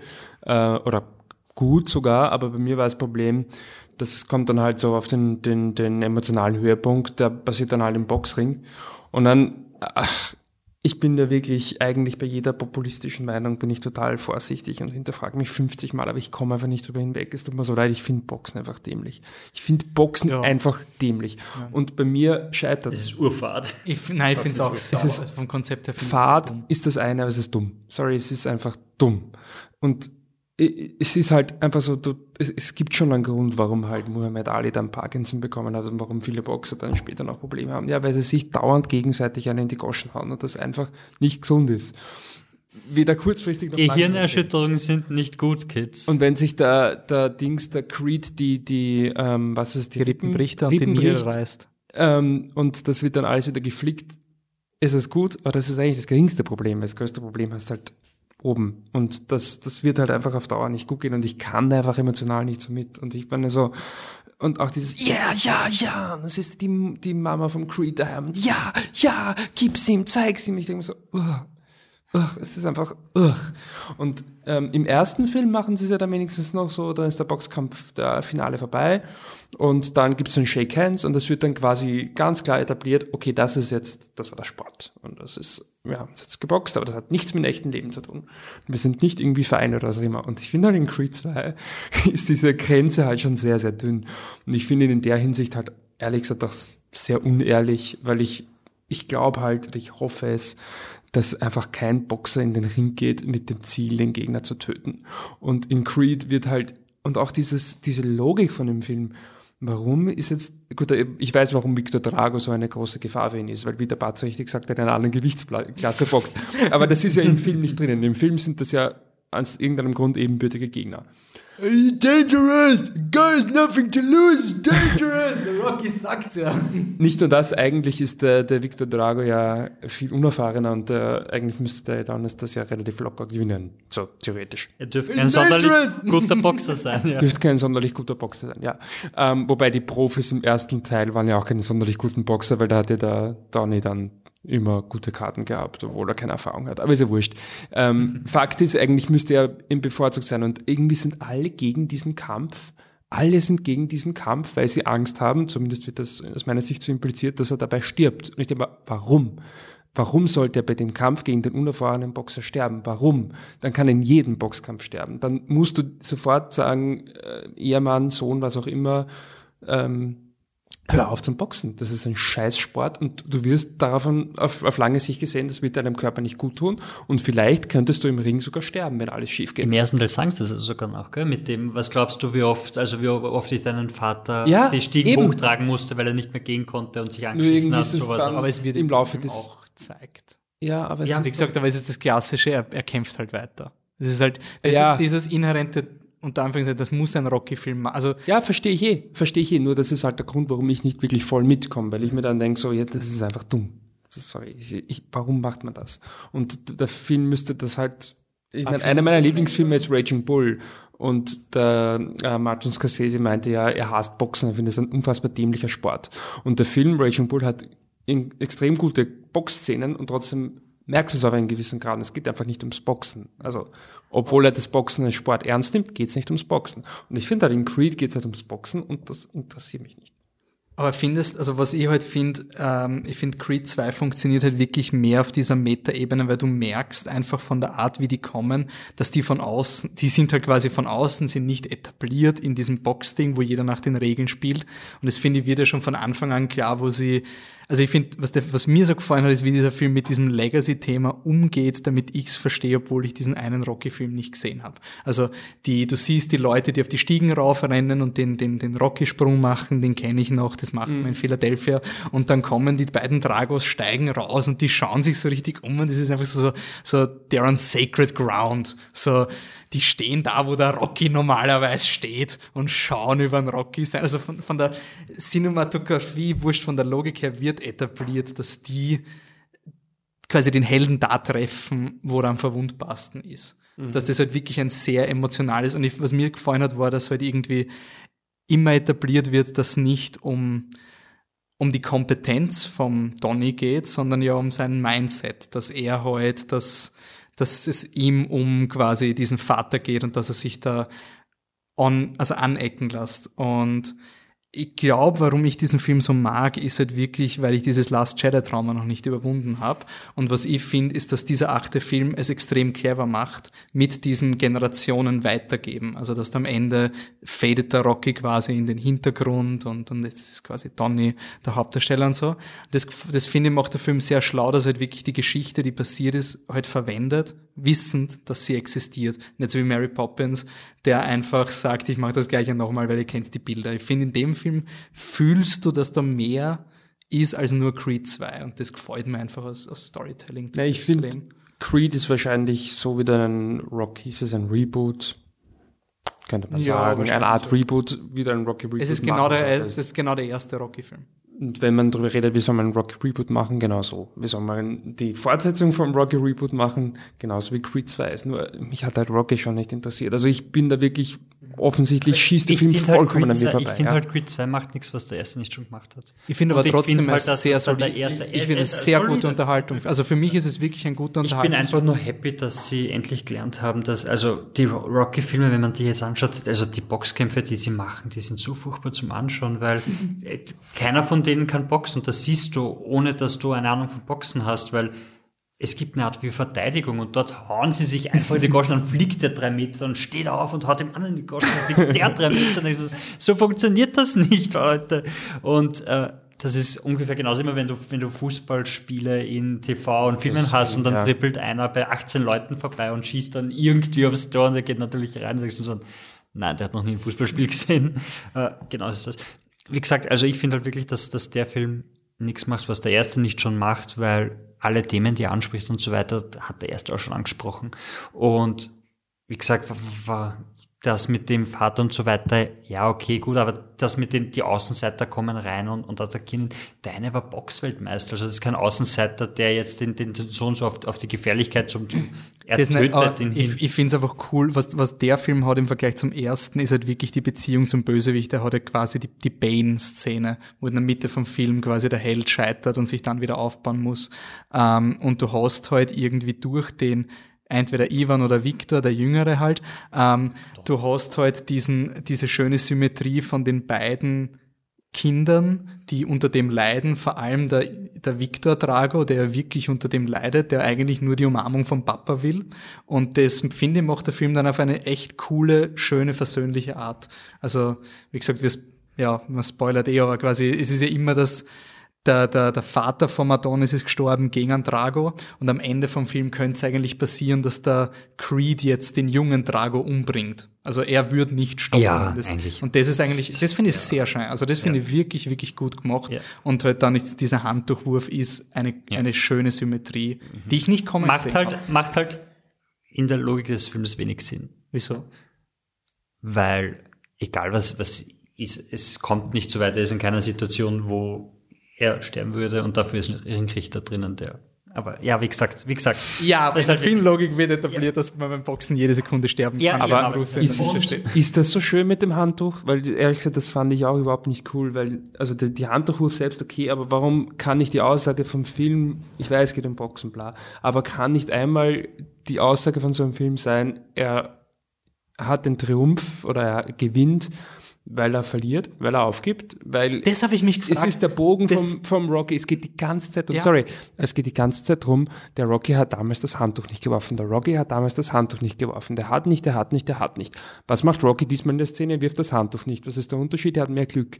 Und das ist aber alles. Und er hat sich eigentlich als Charakter bezogen auf das nicht weiterentwickelt. keiner der Charaktere hat sich Und das fand ich halt weiterentwickelt. irgendwie voll schade, weil du hast halt die ganze dieses, wird das ununterbrochen, wird das äh, wieder gekäut, eigentlich im ersten Jahr auch schon ziemlich und jetzt, gut, ich habe die beiden innerhalb von kurzer Zeit gesehen, deswegen ist es vielleicht noch stärker bei mir, aber dauernd hörst du das mit Handtuch, Handtuch, Handtuch, Handtuch, Handtuch und ich denke mir, jetzt im zweiten Teil wird endlich die Aussage sein, man kann auch gewinnen, indem man zum richtigen Zeitstopp sagt. Nein, Vor allem, vor allem es, wär, es, ist, es ist auch alles aufgebaut, dass das passiert. Ja. Du hast dann, es wäre die Story zu Ende für Rocky quasi, was sie dann trotzdem machen. Du hast ja gut, der Sport und, und das Ansehen der Welt ist nicht so wichtig, jetzt wo ich eine Familie habe und, und das Lächeln ist. Und du hast alles platziert dafür, dass das passieren könnte.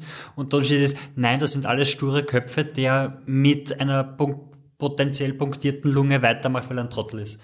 Das ist halt wirklich Aber alles das, das habe ich mich gefragt, ich habe mir nämlich auch, wie Creed 2 gekommen ist, habe ich mir gedacht, das wäre urgeil, wenn du endlich mal einen Rocky-Film machst, wo er, wo es wirklich sagt, hey, jetzt, jetzt geht's um mein Kind. Und in meinen Augen ist das die einzige Möglichkeit, die sie jetzt noch haben für den dritten Creed, wenn sie einen machen. Äh, aber es ist halt wirklich, du kannst, das ist dieses amerikanische, in diesen Filmen, du darfst doch keinen Boxfilm, einen Rocky-Film, wo es um Kämpfen und, und Gewinnen geht. Da ist quasi das, was das Publikum will, muss genau das sein. Also Beim- du, du also darf man den ersten Teil spoilern schon, oder? wir haben jetzt den zweiten auch gespoilert. Ich meine, im ersten Teil gewinnt er ja nicht. Immerhin. Das finde ich auch sehr, ja, das finde ich auch sehr cool im ersten Teil. Aber, Das wäre jetzt quasi nochmal eine Steigerung. aber er, er verliert auch nicht. Er verliert auch nicht und er hätte ja Eh gewonnen, wenn es zehn Sekunden länger gedauert eh, hätte. eh sicher. Also, Aber ich fand es halt dann mit dem Handtuchwurf, ich habe halt das Gefühl gehabt, quasi sie nutzen das jetzt, um halt die, die Dragos auch so ein bisschen zu rehabilitieren und als Charaktere quasi ernster zu nehmen. Und ich habe es halt irgendwie, das fand ich halt auch ein bisschen unehrlich, weil halt, das war ja in deren Geschichte nicht so drinnen. Das war ja eigentlich ein Rocky seine Geschichte, die sie dann quasi ummünzen, um halt die Dragos irgendwie so nebenbei noch schnell ein bisschen zu rehabilitieren. Fand ich, aber Ratings? Ja, eh, eh empfehlenswert, schätze ich. Michi? Doch. ja, dann gönn ich, Doch. mal einen, gönn ich mal einen Lauwarm. Fast. Ich bleibe beim sehr gut. Gut. Kommen wir Das ist ein bisschen kontro kontrovers sind. Ne? Ja, wenn, wenn wir schon dauernd sagen, wir haben vier verschiedene Meinungen, dann Ja, aber schaut, das, na, ganz ehrlich, ich finde ich find halt wirklich, wir kommen jetzt gleich zu einem anderen Film. Äh, ich Wo wir uns alle finde, einig sind. Creed 2 ist ein wirklich solides Drehbuch, was ganz genau weiß, was man auch machen muss, um dramaturgisch den Hauptdarsteller durch die Wogen zu gehen. Man kann diskutieren, dass, dass er mehr hätte machen können, also quasi mehr Turn vom Charakter. Aber es sind zumindest alle Beats da mit Aufbau, Fall und wieder. Man kann diskutieren, ob quasi auf der Metaebene genug m, Intellektuelles dazugefügt wird, dass man wirklich sagt, hey, das gibt mir mehr. Aber es ist funktionell da. Jetzt kommen wir zu einem anderen super funktionellen Film, nämlich Green Book. Ein Film, wo man beim Trailer schon weiß, ob man ihn mag oder nicht, oder? Äh, Green Ähm, Book, der ja. hoffentlich nicht mehr Oscar-Favorit. Wer stellt ihn vor? Michi, oder? Ähm, ja. Und nur kurz zur Erklärung, warum der Michi ihn jetzt vorstellt, weil wir sagen, vier Leute, vier unterschiedliche Filme. Es muss nicht ein Film sein, den wir mögen, ohne jetzt zu spoilern, was der Michi von Green Book denkt. Aber es gibt einfach Das zweite Mal, dass du Green Book spoilerst. Aber die Idee ist, es gibt Filme, die uns auf irgendeine Weise am Herzen liegen. Michi, warum liegt die Green Book am Herzen? Die Oscars. Es ist, also man kann es, glaube ich, wirklich so, so kurz zusammenfassen. Hätte ich Green Book ähm, in einem unter Anführungszeichen normalen Kontext gesehen, ich glaube, ich hätte ihn eigentlich relativ schnell wieder vergessen. Ich mir dachte, ja, meine Güte, ähm, machen wir immer noch solche Filme, aber es wäre mir wirklich relativ schnell wurscht gewesen. Ähm, und das ist halt dieser Oscar-Kontext, der solche Filme dann halt natürlich aufbauscht und der dann irgendwie ähm, ein Thema draus macht und der, wodurch dann etwas, was dich eigentlich kalt lassen würde, dann halt emotional bewegt, weil du dir denkst, warum? Ja, warum gewinnt dieser Film? Und dann natürlich überhöhst du das und dann gehst du auf Facebook und sagst, Green Book ist scheiße und das tut dir danach leid, weil du denkst, eigentlich ist er nur schlecht und nicht scheiße, ist jetzt nicht der worst movie ever. Ähm, aber ja, kommen wir vielleicht mal zum, zum Film selbst. Also Green Book von ähm, Peter Farrelly. Äh, ich muss das vorlesen. Peter Farrelly ist bekannt als einer der beiden Farrelly-Brüder. Er hat die Filme gemacht Verrückt nach Mary. Ich lese es absichtlich auf Deutsch vor. Verrückt nach Mary ist eh cool. So, was hat er noch gemacht? Dumm und Dümmer. Schwer verliebt. Ich, beide und sie. Das ist der Film. Das ist der Film, wo ähm, Jim Carrey schizophren ist und das ist lustig. Nach sieben Tagen ausgeflittert und beim Movie 43 hat er auch seine ähm, Finger im Spiel gehabt. Und jetzt ist er der Oscar-Favorit mit Green Book da geht's um den ähm, Tony Lip oder Tony, also sein Spitzname heißt Tony Vallelonga, gespielt von Viggo Mortensen, ist in den 60er Jahren, stimmt das eh? Ja, mhm, 60er Jahren, 1962, danke. Ähm, er ist ein italo-amerikanischer Bodyguard sozusagen und er wird von Don Shirley, nur genannt Doc, einem afroamerikanischen Musiker, gespielt von Mahershala Ali, engagiert, dass er ihn auf eine Tour durch den ähm, mittleren Süden, den USA, also so grob Texas, ähm, begleitet. Und das ist insofern natürlich äh, brisant, weil zu dieser Zeit ist natürlich als, als Afroamerikaner in diesen Gegenden nicht, nicht allzu leicht ist und er nimmt dann quasi diesen Tony Lip mit, der ist sein Chauffeur, aber natürlich soll er auch so ein bisschen aufpassen, weil wer weiß, was man mit einem Afroamerikaner in, im Süden macht. Ja, und zwischen den beiden äh, entspinnt sich dann eine Freundschaft. Das ist halt auch ein bisschen besonders, weil der Tony Lip oder Welle Langer ist eigentlich ja, ist er Rassist? Da glaube ich, werden wir nachher noch drüber diskutieren, ähm, weil die Anne meinte, der ist eigentlich kein Rassist. Ähm, er ist einfach dumm. Ähm, er ist auf jeden Fall so ein bisschen ein, ein Rüpel, er ist ähm, sehr aggressiv, könnte man sagen, sehr gewalttätig und ähm, hält halt wohl nicht viel von Afroamerikanern, wobei das vielleicht mehr von seiner Familie auf ihn übertragen wird, als dass er selbst das so empfindet. Hast du ja schon gesagt, dass er Italien ist? Ja, ja, habe ich schon okay, gesagt.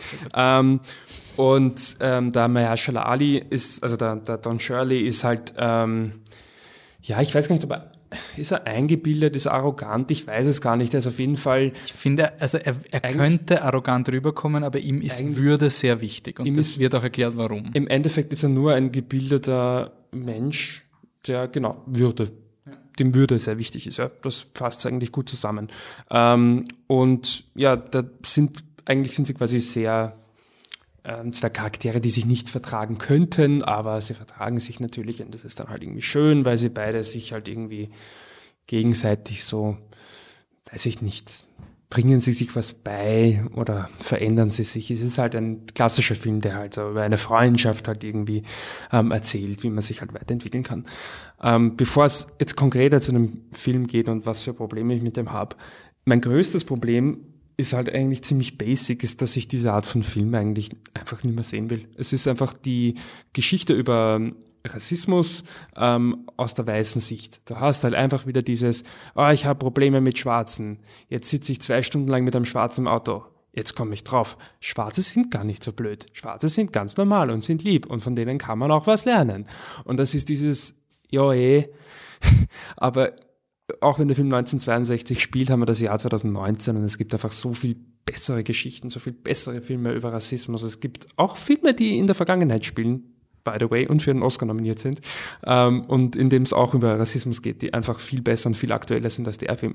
Ich weiß nicht, was, ich, gibt das wirklich noch irgendwem irgendwas? Also mir, mir nicht. Ähm, und was den Film aus meiner Sicht retten könnte, äh, ist, wenn die Figuren halt einfach nuancierter wären. Du hast ja den, der, der, was vielleicht das Unkonventionellste an diesem Film ist, ist, dass der, der Doc, wenn man so möchte, ist bitte nicht, nicht falsch verstehen, aber in, im Kontext dieser Filmlogik nicht nur schwarz ist, sondern auch homosexuell. Das heißt, er hat quasi zwei, unter Anführungszeichen, Stigmas gemessen an der Zeit, in der er spielt.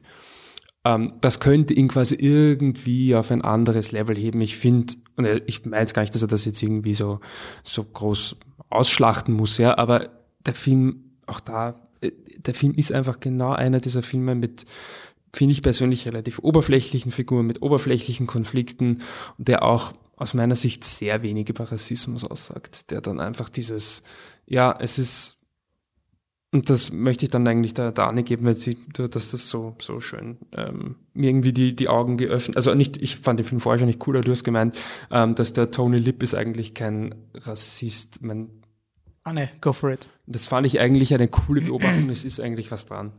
Ja. Also was ich mir gedacht habe, ist, ich habe ihn recht, ich habe ihn kürzlich gesehen und ich habe, glaube ich, den Trailer siebenmal schon gesehen davor und ich habe ihn beim Trailer Scheiße. und man kann, man kann mein Feeling gegenüber Trailern, kann man gern sagen, es ist extrem subjektiv, was auch immer, aber meistens sagt man das schon. Meistens, nicht immer, sagt man das schon, was mir gefallen könnte. Bei dem war ich mir ziemlich sicher. Und äh, zum Thema, er ist nicht rassistisch, der Tony Lip. Es ist deswegen, weil also von also es ist alles so, es ist alles so eine so eine Zuckerwelt irgendwie. Also es ist so ein Wölkchen, eine Wölkchenwelt. Alles ist ähm, total oberflächlich und und kann beim leisesten, wenn du ein bisschen näher hingehst, dann siehst du, dass es ähm, ja, eigentlich ist es ohne Pixel, es ist eine Welt ohne Pixel. Also wenn du, wenn du ein Bild, ein Bild reinzoomst, dann sind Pixel und ganz viele Details und es werden immer mehr Pixel, immer mehr Pixel, aber bei dem ist es einfach Photoshop. Da, ist, da gibt's gar ist keine eine Vektorgrafik. Pixel. Genau, ja, ja, ja, es ist eine, eine absolute. Aber die hat auch scharfe Kanten. Der Film hat keine scharfe Kanten. Nein, es ist eine. es ist nichts, was, was irgendwie in der Welt Dann die Vektorgrafik ein eines Kreises. Der, genau, genau. Also es ist komplett flach und, und, es ist einfach nichts dahinter. Und ähm, Tony Lip ist kein echter Rassist.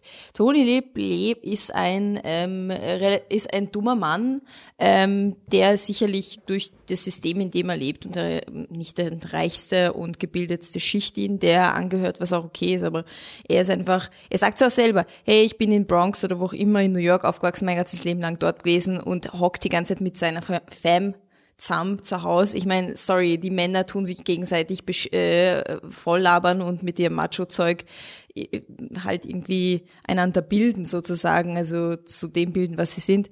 Und das ist halt nicht viel, weil da ist keine Bildung dahinter, da ist nichts dahinter, da ist nur Gelaber. Und im Endeffekt Wer sind die Rassisten? Vielleicht noch seine Familie, wobei später sieht man, das sind auch keine echten Rassisten. Und ähm, ja, die, die müssen halt auch irgendwie so tun, weil es in den, scheinbar in den männlichen italienischen Zeitgeist von, New, von diesen New Yorker Typen halt reinpasst. Und ganz am Anfang ähm, ist, ist, sind so zwei schwarze Arbeiter bei ihnen zu Hause, die halt irgendwas ausbilden, irgendwelche Handwerker. Und dann trinken die halt aus dem Glas, weil die Frau gibt, gibt ihnen halt was zu trinken und er schaut halt die Gläser an und dann irgendwie halbherzig schmeißt er sie weg und so. Aber das ist, ja, das ist natürlich rassistisch. Aber das macht er ja nicht, weil, weil er es wirklich glaubt. Darf ich hier einhaken? Das ist, war nämlich wirklich, ich, ich habe den Film in den ersten 15 Minuten mehr gehasst als in den letzten 15 Minuten weil diese Szene, also wir haben vorher vom funktionellen Drehbuch geredet, das ist der Inbegriff des braven Oscar-Drehbuches. Du kannst bei den Numbers jede Box ticken, nur was der Film nicht hat, ist Konflikt in irgendeiner Form. Äh, jeder Konflikt, es gibt zwei emotionale Beats, wo die Figuren sich streiten. In beiden Fällen ist es kein zwischenpersönlicher Grund, wegen dem sie streiten, sondern eher eine externe Kraft, die einen der beiden provoziert und dann meint der andere, ah, jetzt bist zweit gegangen. Aber es ist nie, dass sie sich wirklich wegen einer grundlegenden Meinungsdifferenz streiten. Das ist mal super safe. Damit hast du quasi perfekte Figuren, die nicht miteinander anecken und du hast die Illusion von Konflikt. Mich ärgert, also wie ich diese Szene gesehen habe mit dem Glas, war es so ein, wirklich, also die, die schwarzen Arbeiter trinken und er wirft's in den Müll. Haben wir gedacht, mit diesem Scumbag soll ich jetzt sympathisieren. Der für Schwarzen so angewidert ist, dass er ein Wasserglas, kein Plastik, wie, wie es heutzutage wäre, sondern wirklich ein Glas wegwirft. Und nachher, er, er arbeitet für die Mafiosi. Hey Tony, hey Tony! Und dann geht er zum Herrscher Ali und dann wird so von der Kamera her so, boah, so arrogant, der sitzt da am Thron quasi. Die Mafiosi werden nie so geframed.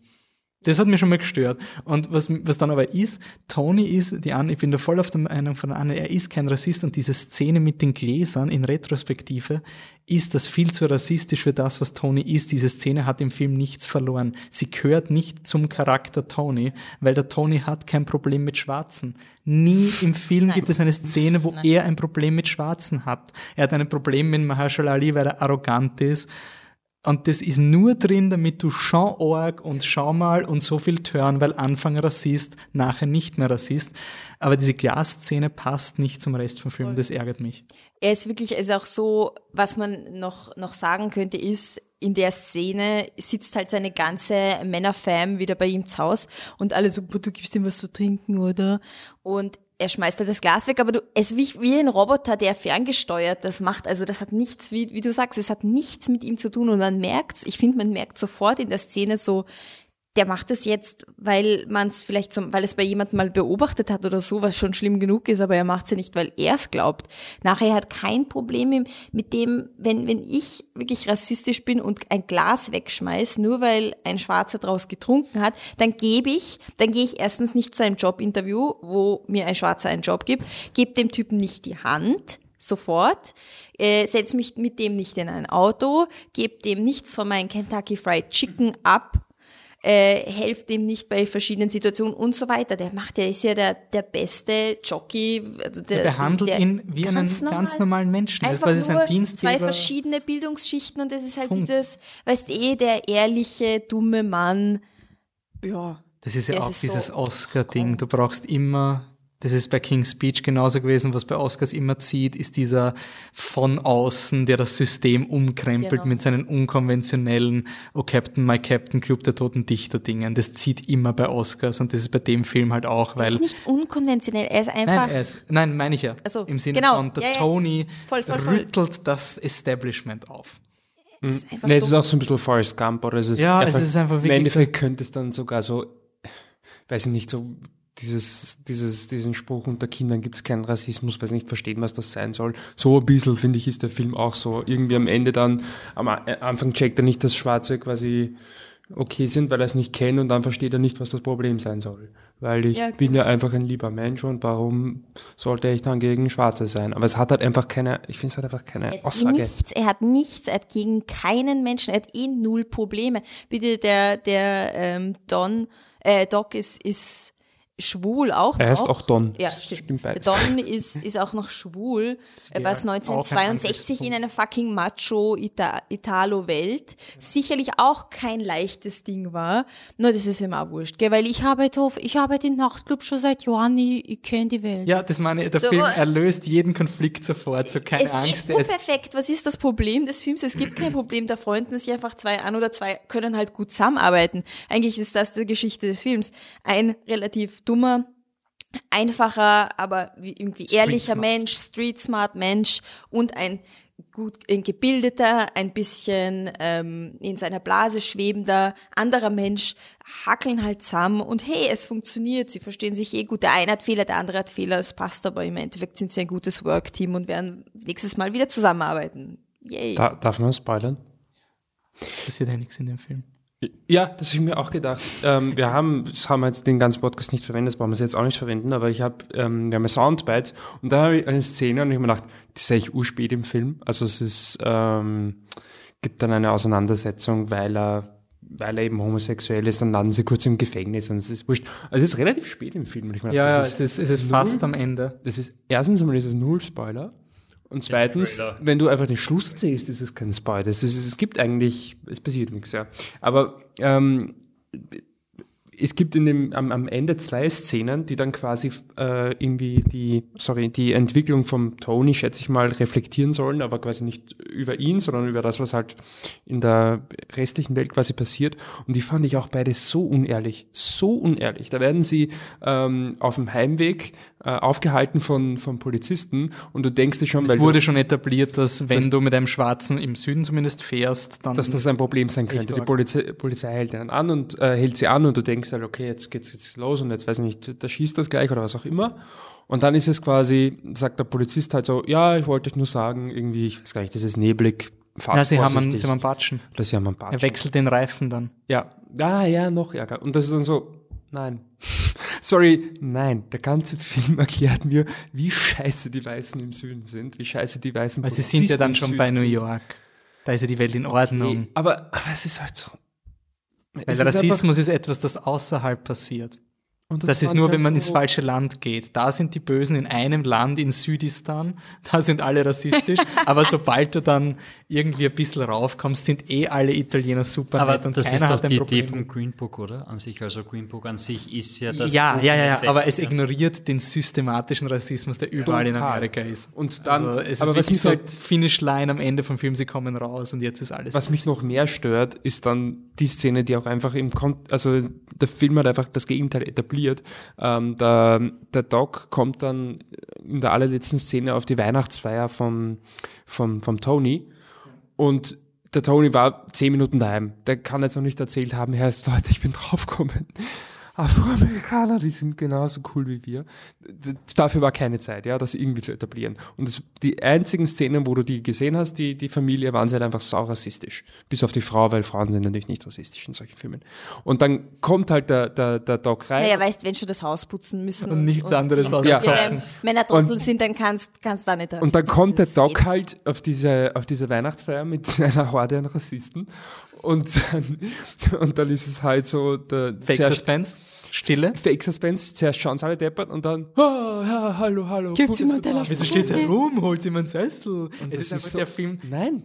Ich finde, Ihr habt am Anfang wolltet ihr, dass der die Gläser wegschmeißt, weil jemand draus trunken hat. und Sie stiften den Tony an, oder? Naja, sie, Oder? naja, sie sagen, zum nein, sie Gläser sagen ihm, sie tun die ganze Zeit, hörst, wir sind da, weil du kannst deine Frau nicht allein mit den Schwarzen lassen. Es geht nicht und wer die trinken und die hat Die denen was zu einzige. Weise, wie du das mit ist den so. Gläsern erklären könntest, äh, quasi, dass es im Film Sinn macht, wäre, dass der Tony ähm, quasi von seiner Familie so gefärbt wird, weil er selber halt vielleicht nicht so intelligent ist und deswegen übernimmt er die Meinung seiner Familie. Eben, und das- die kommt ja schon und die ist ja schon im Haus, weil die schwarzen ähm, Techniker da sind oder Installateure und jetzt agiert er halt genauso, wie das von ihm erwartet wird. Okay.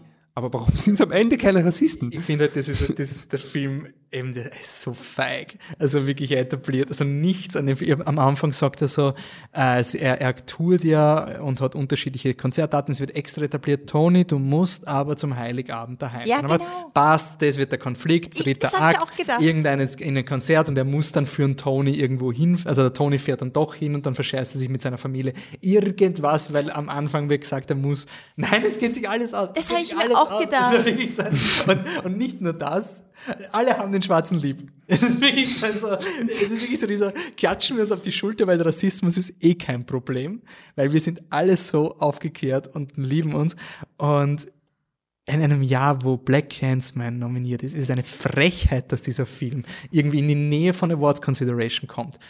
Er ist, er ist Mittel.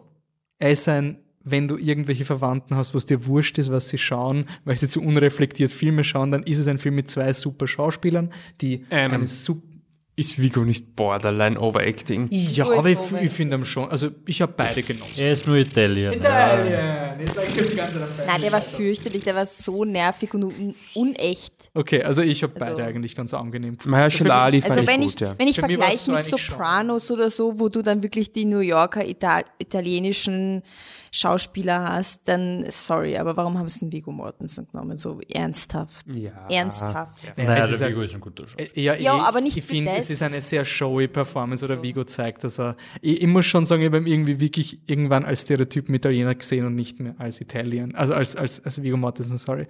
Also er verschwindet schon irgendwie in diesem Stereotypen. aber ähm, ja, ich finde ihn trotzdem gut gespielt und sie haben eine coole Chemie miteinander. Und das ist ein, was der, wenn du willst, wenn du einen Film schauen willst, der dir sagt, Rassismus ist eh kein Problem und wir haben eh alle Probleme gelöst und jeder kann am Essenstisch sitzen, weil du gerne ein Mensch bist, der will, dass die Welt schön ist. Okay. Ich, ich muss auch eine, zwei gute Sachen sagen mit dem Film. Das eine ist Mahershala Ali, weil Viggo Mortensen will ich ein bisschen ausklammern, aber ich finde, der ist wirklich super in dem Film und dann gibt es ihm halt im Oscar, ist mir eigentlich wurscht. Ähm, und das zweite, jetzt habe ich ähm, eh vorher kurz gesagt, welchen Clip ich verwendet habe. Nicht, dass ich den jetzt so toll finde, aber ich habe halt ein paar Clips durchgeschaut, was man verwenden kann. Und habe mir gedacht, okay, objektiv betrachtet, es ist einigermaßen gut geschrieben. Also so quasi, es ist halt super Standard, weil die, die Dialoge sind schon okay und ich mhm. verstehe, warum sie Leute lustig finden, so halbwegs. Also da gibt's keine Ahnung, zum Beispiel einen Clip mit dem Salty, der, der Dings, der Marshall Ali fragt den Vigo, also Doc, den, den Tony, ja, wie findest du das Essen? Er meint, Salty. Und dann sagt er so, ja, du solltest ja wirklich ein, ein, ein Food Critic werden. Also, das heißt, ja, eigentlich, okay. Ist es eigentlich solide geschrieben. Ja. Nur, dass es halt einfach. Er bräuchte halt, er bräuchte, bräuchte halt, halt dreidimensionale Figuren. Eh. Aber also, die Dialoge sind eigentlich wirklich solide geschrieben und wenn ich drüber nachdenke, verstehe ich, warum es Leute irgendwie lustig finden und so. Weil ich bin nicht der, das ist lustig, ich weiß nicht, aber. Ich muss aber schon sagen, für Writing fehlt mir halt die Struktur. Also es sind ja, gute okay, Dialoge, Dialoge, aber. Ja. Ähm, wie, wie, also ich meine, er ist ja hoffentlich nicht. Glaubst du noch, Michi? Bist du noch äh, der Überzeugung, dass er Oscar gewinnt? Ich, ich will, dass er gewinnt.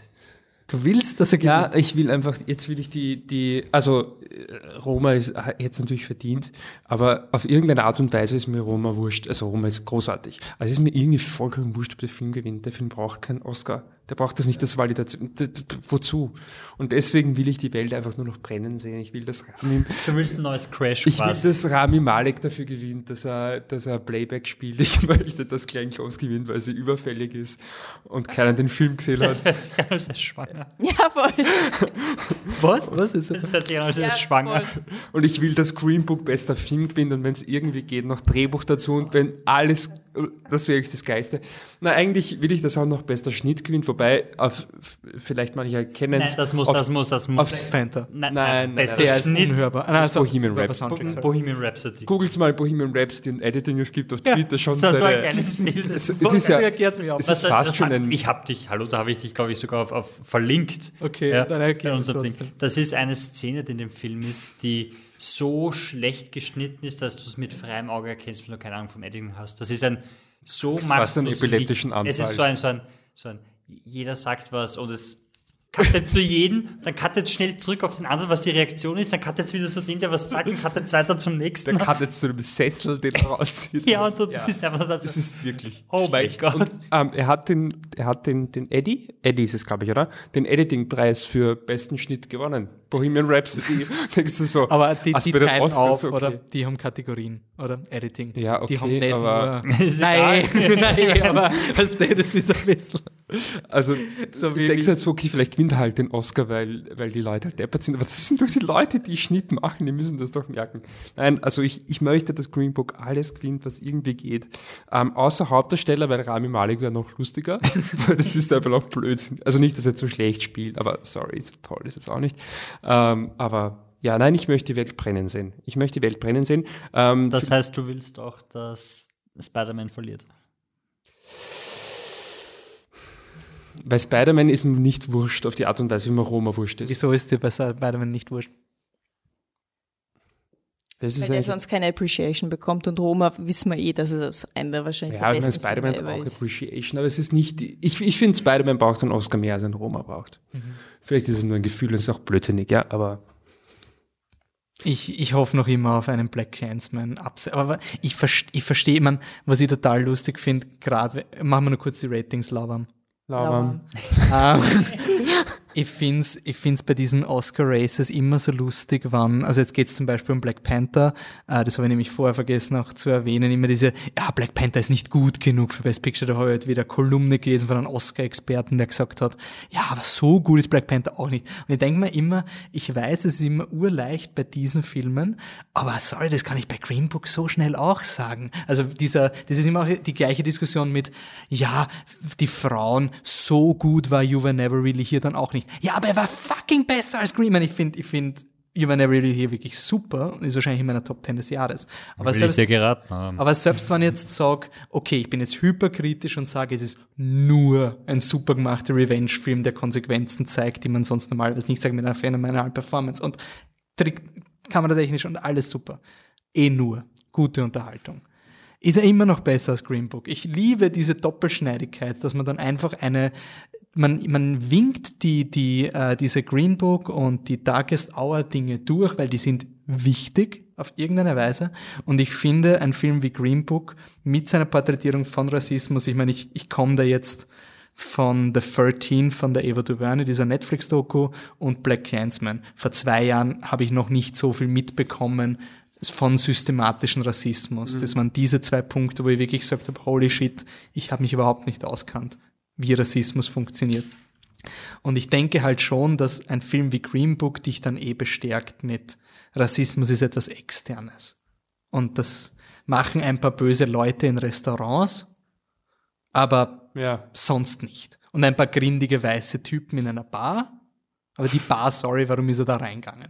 Jetzt ganz ehrlich, so wie ja, diese wirklich, Bar ausgeschaut ja. hat, ein Typ wie der Mahershala Ali in diese Bar, okay weiß nicht, ob er irgendwie gelesen hat, oh, die haben irgendeinen Cognac, den ich normalerweise trinke. Ja. Aber, aber ja, gut, aber das ist ja. Greenbook wohl nicht nachgeschaut. Ich meine, ja, es war die nächste Bar in der Nähe. Ja, aber es ist ja auch, ich, ich finde, dass der Film das nicht gut rauszeichnet, aber das soll ja, glaube ich, irgendwie auch sein, sein Konflikt sein, oder? Dass er halt, er geht genau dorthin, wo es Genau, aber weiß, ich finde, er, er, er, er macht dem nicht dieses, was Black Clansman so gut gemacht hat, was er zeigt, wie der Rassismus alles unterwandert. Die einzige Szene, die wirklich eigentlich cool, die mir wirklich gefallen hat, war eben die im Polizeigefängnis, wo du wirklich sagst, scheiße, er ist machtlos. Und sie lösen es dann über den Kennedy und du denkst dir, wow, er hat zufällig den Kontakt mhm. zum, aber wenn er nicht gehabt hätte, also da wird dem Film auch bewusst, wie hoffnungslos das eigentlich ist. Der Film muss natürlich den Jolly spielen, damit er keine Kanten hat. Und äh, gleichzeitig die andere Szene, wo sie ähm, ihn nicht essen lassen. Also er ist der Stargast, mhm. er spielt mit dem Klavier, aber er darf nicht essen. Er darf nicht im Restaurant sitzen und essen. Das ist die einzige Szene, wo ich gesagt habe, da thematisiert er, wie arschunfair das ist. Aber wie gesagt, das sind immer externe Leute. Also ja. es hätte beim Tony seiner Familie passieren sollen oder sowas. Ja. Stell mal vor. Black Clansman, The 13th, um, OJ. Den will ich jetzt wieder stehen. OJ Made in America. Also der dauert sechs Stunden, aber ansonsten wieder ganz oben auf der Liste stehen. Und mich schämen wegen Schirnsonne. Ähm, Dear, Dear, Dear White People, ich glaube, es gibt auch eine Serie mittlerweile. Mhm. Die Serie ist besser. Ich mag den Film auch. Ich mag den Film auch, aber die Serie ist besser. Na bitte, dann schaut es. Was ist Dear White People nur kurz? Das ist, das, da, da geht es quasi um dieses, also es geht um ein College, wo es eine Radiosendung gibt, das heißt Dear White People. Mhm. Und sie sagen quasi, was, was, was ist racist? Und, und wenn du durchgehst und ihm die Hand gibst, dann kommt der Schwarze und du schlagst mit ihm ein. That's racist. Und, und darum geht es im Endeffekt. Und es geht durch und dann entwickelt sich halt eine Story und dann geht es halt im Großen und Ganzen darum, ähm, dass geblackfaced wurde. Und es ist halt ein, ein, ein Streit quasi, der dann absolut eskaliert, weil auf einmal doch die Polizei auf und du weißt, oh fuck. Okay. Ja, und, und ich will zur Liste noch hinzufügen, Get Out natürlich, aus leichten Ach, Einstieg. Natürlich. Ähm, okay. Ah, Get Out. Der, das war schön, wie der den Oscar für Writing gekriegt hat. Ja, so, jetzt enden wir aber mit was Coolen, oder? Hm? Oder ja, ja. zumindest mit ja. einem Film enden. Hm? Da bin ich. Ähm, das ist jetzt. Wolfi hat heute jeden einzelnen Film gespoilert. Ja, wir werden doch nicht mit einem schlechten Film enden. Ja, das ist Entschuldigung. Das, war. das ist, wir haben uns jetzt durch, ihr mögt Creed nicht, wir mögen Green Book nicht. Ich meine, das war jetzt einfach, das waren jetzt 40 Minuten von äh. Oh, Aber jetzt kommt kein äh. Jetzt kommt ein hm. Und zwar und ein Film, den ihr euch ganz schnell nachher anschauen könnt, weil ihr sicher alle entweder Netflix-Userinnen oder Netflix-Parasiten seid und dann euch schnell einhacken könnt. Und wenn nicht, gibt es einen gratis Probe im Monat. Gibt es noch? Keine Ahnung. Gibt's eh fix immer. Gibt's eh fix immer. Also, wir reden über Fire. Ich weiß den ganzen Promo Titel nicht. Flip interessiert mich auch 25 Patreon.com slash flip the truck. So, also apropos Anne. Werbung, die Macht der Werbung, ne, kommt jetzt. Also Fire von Chris Smith, ich weiß nicht, wer das ist, aber das ist der Regisseur. Und ähm, so, wir reden hier von der Welt des Internets. Das Internet ist böse und hat viele dunkle Seiten. Zum Beispiel die Influencer. Sind, sie sind ziemlich, die sind ziemlich fies. Die hm. sind, die sind ziemlich fies und die drehen, die können harmlose, äh, unschuldige Leute dazu bewegen, Dinge zu, Dinge zu tun, zum Beispiel sehr viel Geld auszugeben und dann an, an Dinge zu glauben und etwas zu hypen. Und darum geht's auch ein bisschen in dem Film. Es geht um das Fire Festival mit Y, das ähm, stattfinden hätte sollen. Es hätte ein Influencer- und, und Musikfestival in den Bahamas auf einer, auf einer einsamen Insel werden sollen. Es hätte das Luxuserlebnis unter den Festivals werden sollen, wo du dir eine Yacht mieten kannst, wo du in, in so richtig Geilo-Zelten schlafen kannst, was so richtig ein Apartment sozusagen ist. Es, es, die ärgsten Leute hätten dort einfach herumgehen sollen, Topmodels und was weiß ich, also so richtig, was du dir als, als aus dem Internet irgendwie rauswichsen kannst, das hätte dieses, dieses Festival einfach werden sollen. Und wer steckt dahinter? Billy McFarland hat, ist der geniale Kopf hinter dieser ganzen Sache. Er hat schon ähm, früher als sich als sehr cleverer, aber unglaublich weirder und, und also wie man das sowas durchziehen kann, ist echt krass, Geschäftsmann ähm, etabliert. Und er hat halt die Idee gehabt mit seinem Rapper, dem Ja Rule, ähm, dass sie machen jetzt dieses Festival und sie machen sie machen es einfach. Also so, so wie wenn ich hier sitze und, und mit, mit den Burschen rede und sagen, wie, hey, wir machen ein Podcaster-Festival und wir machen das, weiß ich nicht, in wo immer Weiden oder nicht The Truck, und Bild the Truck, genau Alle. und die kommen dann alle sagen keine Namen eigentlich. Genau. Dann kommen alle, alle Influencer, Podcaster. alle Podcaster Podcaster, der Welt. Podcast-Influencer der Welt kommen dann dorthin und wir providen das und das ist aber jetzt schon im August. Kabellos. August 2019 und wer sich ein Ultra-Package kaufen kann, kann, weiß ich nicht, wo auch immer übernachten und wird mit dem Heli umgeflogen aus Wiener Neustadt und genau. So, so quasi ist diese Geschichte von diesem Festival. Ja, das, dieses. Es gibt übrigens Podstock, das ist wirklich ein Podcaster-Festival in Deutschland. na bitte. Wir machen es noch besser. Noch Wie- besser. wie wird man Also das ein? Podcaster-Festival stelle ich mir urlangweilig vor. Tut mir leid. Ich stelle mir vor, überall sind Tische, wo Leute sitzen mit einem Mikro und so. Ja, okay, gut. Deswegen Ja, wird das Flip the Truck Podcast. So gut.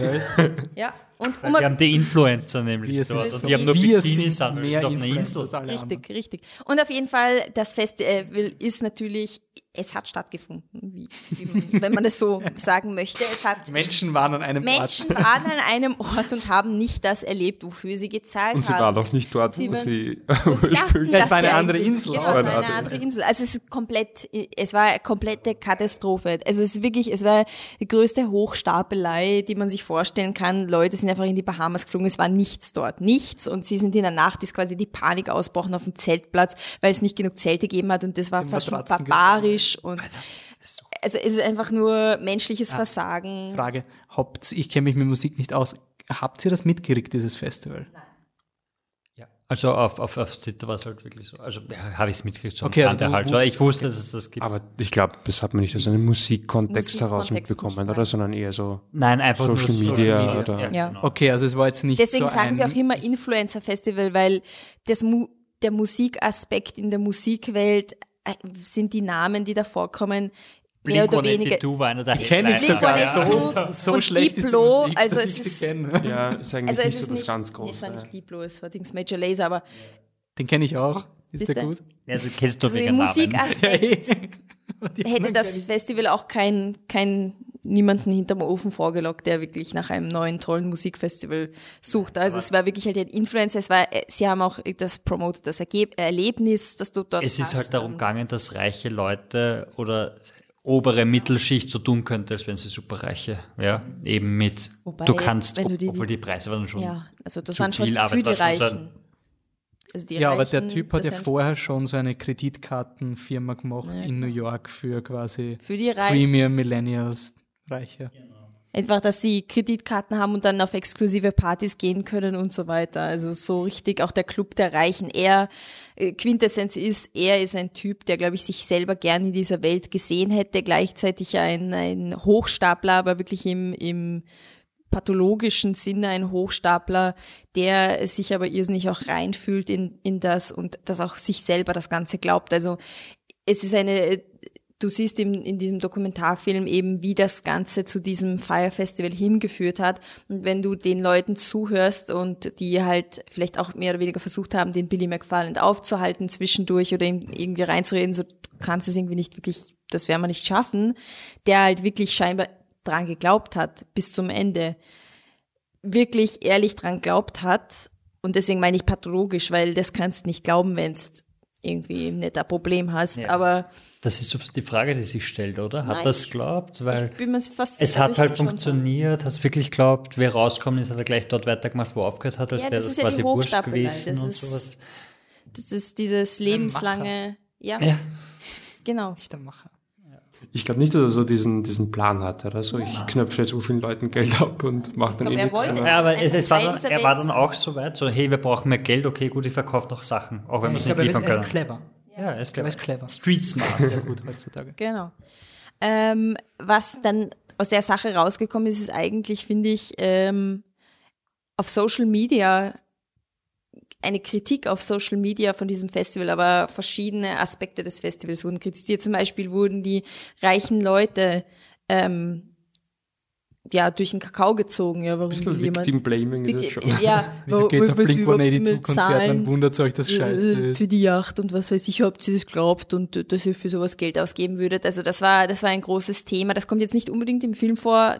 Das finde ich ein bisschen schade, dass, dass dieser Aspekt zum Beispiel nicht so stark vorkommt. Es ist dann etwas, das wirklich in Social Media selbst ausgetragen wurde.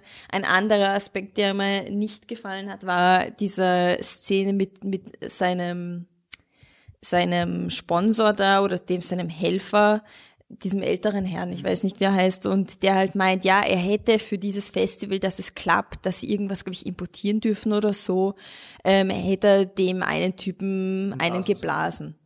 Und ähm, ist quasi vorbereitet dorthin gegangen. Und in, in Social Media wurde Ja, aus er dieser ist eine Meme geworden, was ich eine Katastrophe finde und ekelhaft, weil stellt euch vor, eine Frau hätte das gesagt. Eine Frau hätte diese Geschichte gestellt. Ja, und dann sagt der Billy McFarlane zu mir, hey, du, du, äh, Anne, du musst dem jetzt einblasen, gell? Und ich stehe dann zu Hause und gehe mich duschen und denk Mama, jetzt muss ich dem einblasen, tu mal Mundwasser rein und was weiß ich und fahr dann hin und denk mal, jetzt, jetzt muss ich Brüste rausholen, jetzt blase ich dem einen und dann stehe ich dort. Nein, er war eh ganz lieb. Stell dir vor, ich hätte die Geschichte erzählt oder irgendeine ältere Frau oder irgendeine junge Frau oder einfach. Das Ding funktioniert halt nur, weil er alt ist und lieb reinschaut und vielleicht Und weil er auch deshalb, schwul ist. er glaub, das Genau, und so, deshalb, deshalb er- funktioniert es das, ist- dass, dass man da quasi den. Und dass der Film halt darauf auf nicht, nicht eingeht irgendwie und das. Ich finde, der Film geht auf ganz viel nicht ein und das stört mich doch. Ich finde einfach den Film gut wegen der Geschichte, weil die Geschichte einfach so what the fuck ist, dass du einfach da sitzt und denkst, oh mein Gott, wie, wie hat das überhaupt sein können? Andererseits gibt der Film dann wieder Leuten die Plattform, die da quasi mitgeholfen haben, sich und oft damit auftreten. Der Film zeigt ja auch, wie oft diese Leute dann in anderen Sendungen und Nachrichten auftreten sind. Und sich wieder als Opfer hinzustellen, wo du sagen kannst, Leute, nein, ihr hättet wirklich schon längst vorher. So wie der eine wird rausgehauen, weil er halt ein Problem, der Abfluss des hinauskommt, ja, der wird rausgeschmissen, weil er sagt, Leute, wir haben keine Toiletten und wir, es gibt kein Kanalsystem und ihr wollt 100.000 Leute da haben, das, das geht nicht. Und dann wird er rausgeschmissen mit den Worten, ja, also wir, Wir sind, wollen eine Lösung. ja, nein, wir sind nicht problemorientiert, wir sind lösungsorientiert und sowas. Und ich denke mal, solche Leute haben dann halt schon auch die Aufgabe, die Öffentlichkeit zu warnen. Und keiner von denen hat das gemacht. Und so ein, äh, ihnen dann die Bühne geben, sich hinzusetzen und sagen, ja, wir haben schon geglaubt, dass wir das schaffen, bla bla bla. So ein, nein, ihr habt schon gewusst, dass es nicht ist und ihr habt halt weiter dann bis zur letzten Minute und seid dann geflüchtet. Ich meine, es Ah, ich finde es cool, dass die, sorry, ich finde es cool, dass sie, dass sie eben auch wirklich die Opfer zu Wort kommen lassen. Also die Leute, die auf den Bahamas dort arbeiten und halt wirklich, und dass, dass die auch einmal die Möglichkeit haben, wirklich zu erzählen, so ein Jahr, also wir haben einfach 250.000 Dollar für die Bahamas einfach draufgegangen für örtliche und nicht für diese Blase, die dorthin marschiert ist. Ja, ich finde aber, dass, ähm, also ich weiß nicht, ob der Film auf diese ganzen Sachen nicht eingeht, weiß ich gar nicht. Aber ist es fast so ein Punkt, wo es fast wurscht ist, finde ich. Ähm, klar, er könnte manche Sachen irgendwie noch genauer erläutern. Ich glaube, gerade diese Dinge, ähm, was er meint, dass halt manche Figuren quasi kommen ein bisschen zu gut weg oder manche Protagonisten. Es gibt ja auch einen Film von, von Zulu, über genau dasselbe Thema. Und scheinbar dürften die beiden Filme, wenn du sie beide Der auf, schaust. aufklären, ich weiß nicht, wovon du redest. es gibt noch einen Film über das Fire Der Fire Festival, Okay. die Doku. Genau. Nicht Fire, und der ist eben von Solo. Und die, die dürften auch, also quasi andere Protagonisten haben, teilweise. Und das dürfte dann halt schon noch so ein bisschen sein, quasi die, die nicht vorkommen, sind halt die Deppen im jeweiligen Film. Es ist halt irgendwie so dieser Hintergrund, der, der, der so ein bisschen die Produktionsgeschichte halt offensichtlich ist von den Filmen oder auch eben auch von Netflix-Filmen. Deswegen ja, das verstehe ich zwar, aber ich finde es nicht so schlimm. Aber was ich schon finde, auch wenn es quasi der Film nicht so gut erläutert vielleicht, aber es ist halt einfach da ähm, und es ist gut produziert und gut erzählt. Hallo Waldheim Salzer. Ähm, und ähm, dadurch Ist er kommen, nominiert für einen Auslands-Oscar? Nein. Nicht? ja, ich schätze es auf Platz Irgendwas, sechs ja. Ähm, aber die Themen sind halt da und ich finde halt schon, dass die Er war sicher vor Burning. Also, na, der war aber auf der Shortlist. Naja, ähm, also ich will jetzt nicht auch dieses Victim-Blaming betreiben, ähm, aber der Film zeigt ja schon irgendwie, du hast diesen Billy McFarland, der möchte halt irgendwie, wie Sie schon gesagt haben, so irgendwie bei den Reichen dabei sein oder so. Und dann hast du diese, diese Kids, die natürlich eh alle so viel Geld haben, sonst könnten sie sich das nicht leisten. Und die wollen auch irgendwie ein, ein Leben haben, das sie nicht leben. Und obwohl sie eh schon wahrscheinlich ein ganz geiles Leben leben, aber sie wollen halt noch mehr und sie wollen halt immer dieses noch exklusivere und so.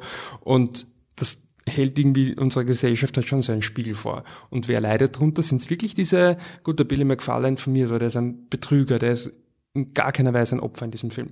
Sind die, ähm, die Leute, die aufs Festival gefahren sind, ein Opfer? Ja, irgendwie schon, aber die haben halt dann auch ähm, Na, Klagen Geld eingereicht. also, ja gut, aber sie haben ja dann geklagt.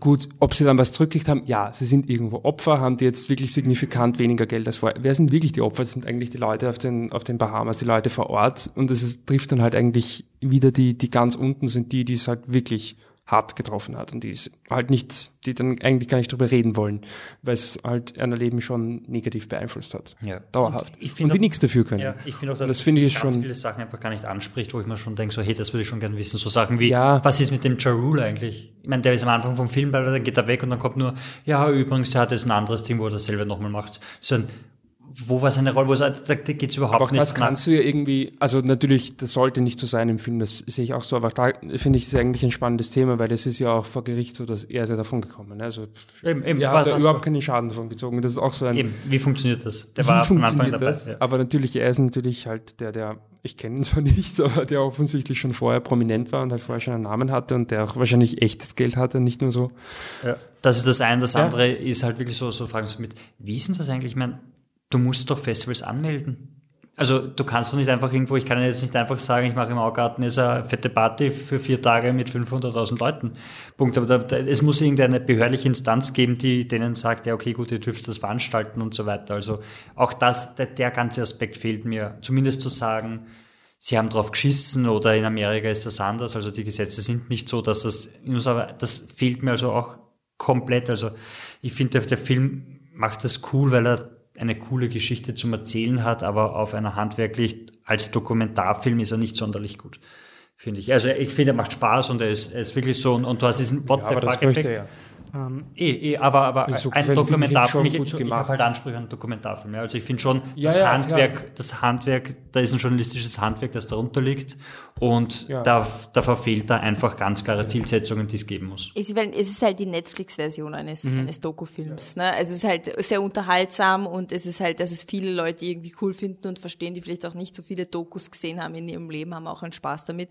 Es ist halt wieder mal eine Netflix-Version von etwas. Es ist nicht ganz the real thing, es ist nicht ganz edgy, es ist halt dieses polished, mo modern ich- thing. Ich finde das nicht schlimm. Also nicht, Na, dass schlimm das, ist es nicht, aber es ist halt... es ist keine investigative Doku in dem Sinne, das stimmt, aber er erzählt halt einfach eine Geschichte. Und ich finde, er erzählt er gut. Und er erzählt sie, wenn du sagst, es macht Spaß und es unterhalten, das möchte Film ja auch. Und er gibt dir eh. trotzdem genug zum Nachdenken. Macht er das, weil er so tolle journalistische Kniffe macht? Nein, sondern weil die Geschichte geil ist. Aber er muss halt auch erst einmal gut erzählen. Was, was mir immer gedacht habe während dem Schauen, ähm, es wird ja erst relativ am Ende wird klar, wie arg dieser Typ ist. Also wirklich, wie, wann dann das FBI ermittelt und da wirklich so, da wurden Zahlen gefälscht, da wurden dezidierte falsche Sachen. Und da, davor habe ich mir die ganze Zeit gedacht, das ist eigentlich schon ein sehr convenientes Blame-Shifting. Dass da alle drüber reden, wie arm sie sind, außer der eine Typ, der nicht vorkommt. Das ist schon irgendwie cool. So, und dann zum Schluss, ah, er ist ein Scumbag, super, passt, braucht man nicht mehr nachfragen, weil der ist ein Wichser. Und man dachte, puh, da haben sie aber wirklich Glück gehabt, weil wenn der ein halbwegs normaler, cleverer Mensch gewesen wäre und nicht so ein komplett, kompletter Psycho, dann hätte ich diese Doku nicht, wirklich nicht ernst genommen, weil dieser, es putzen sich alle ab die ganze Zeit. Und da werden Dinge quasi reframed, wo, ich habe es zum Beispiel ganz, ganz toll gefunden, ähm, den, den Marketing-Typen, der dann sagt, das ist ja wie wenn ich ein Auto promote und wenn der Motor dann in die Luft fliegt, dann kann das Marketing nichts dafür. Ja, stimmt, aber es wird etabliert, sie kriegen keinen neuen Content. Das Marketing-Team, so zwei Wochen vor Start vom Festival, sagen sie, hey, wir haben keine neuen Bilder.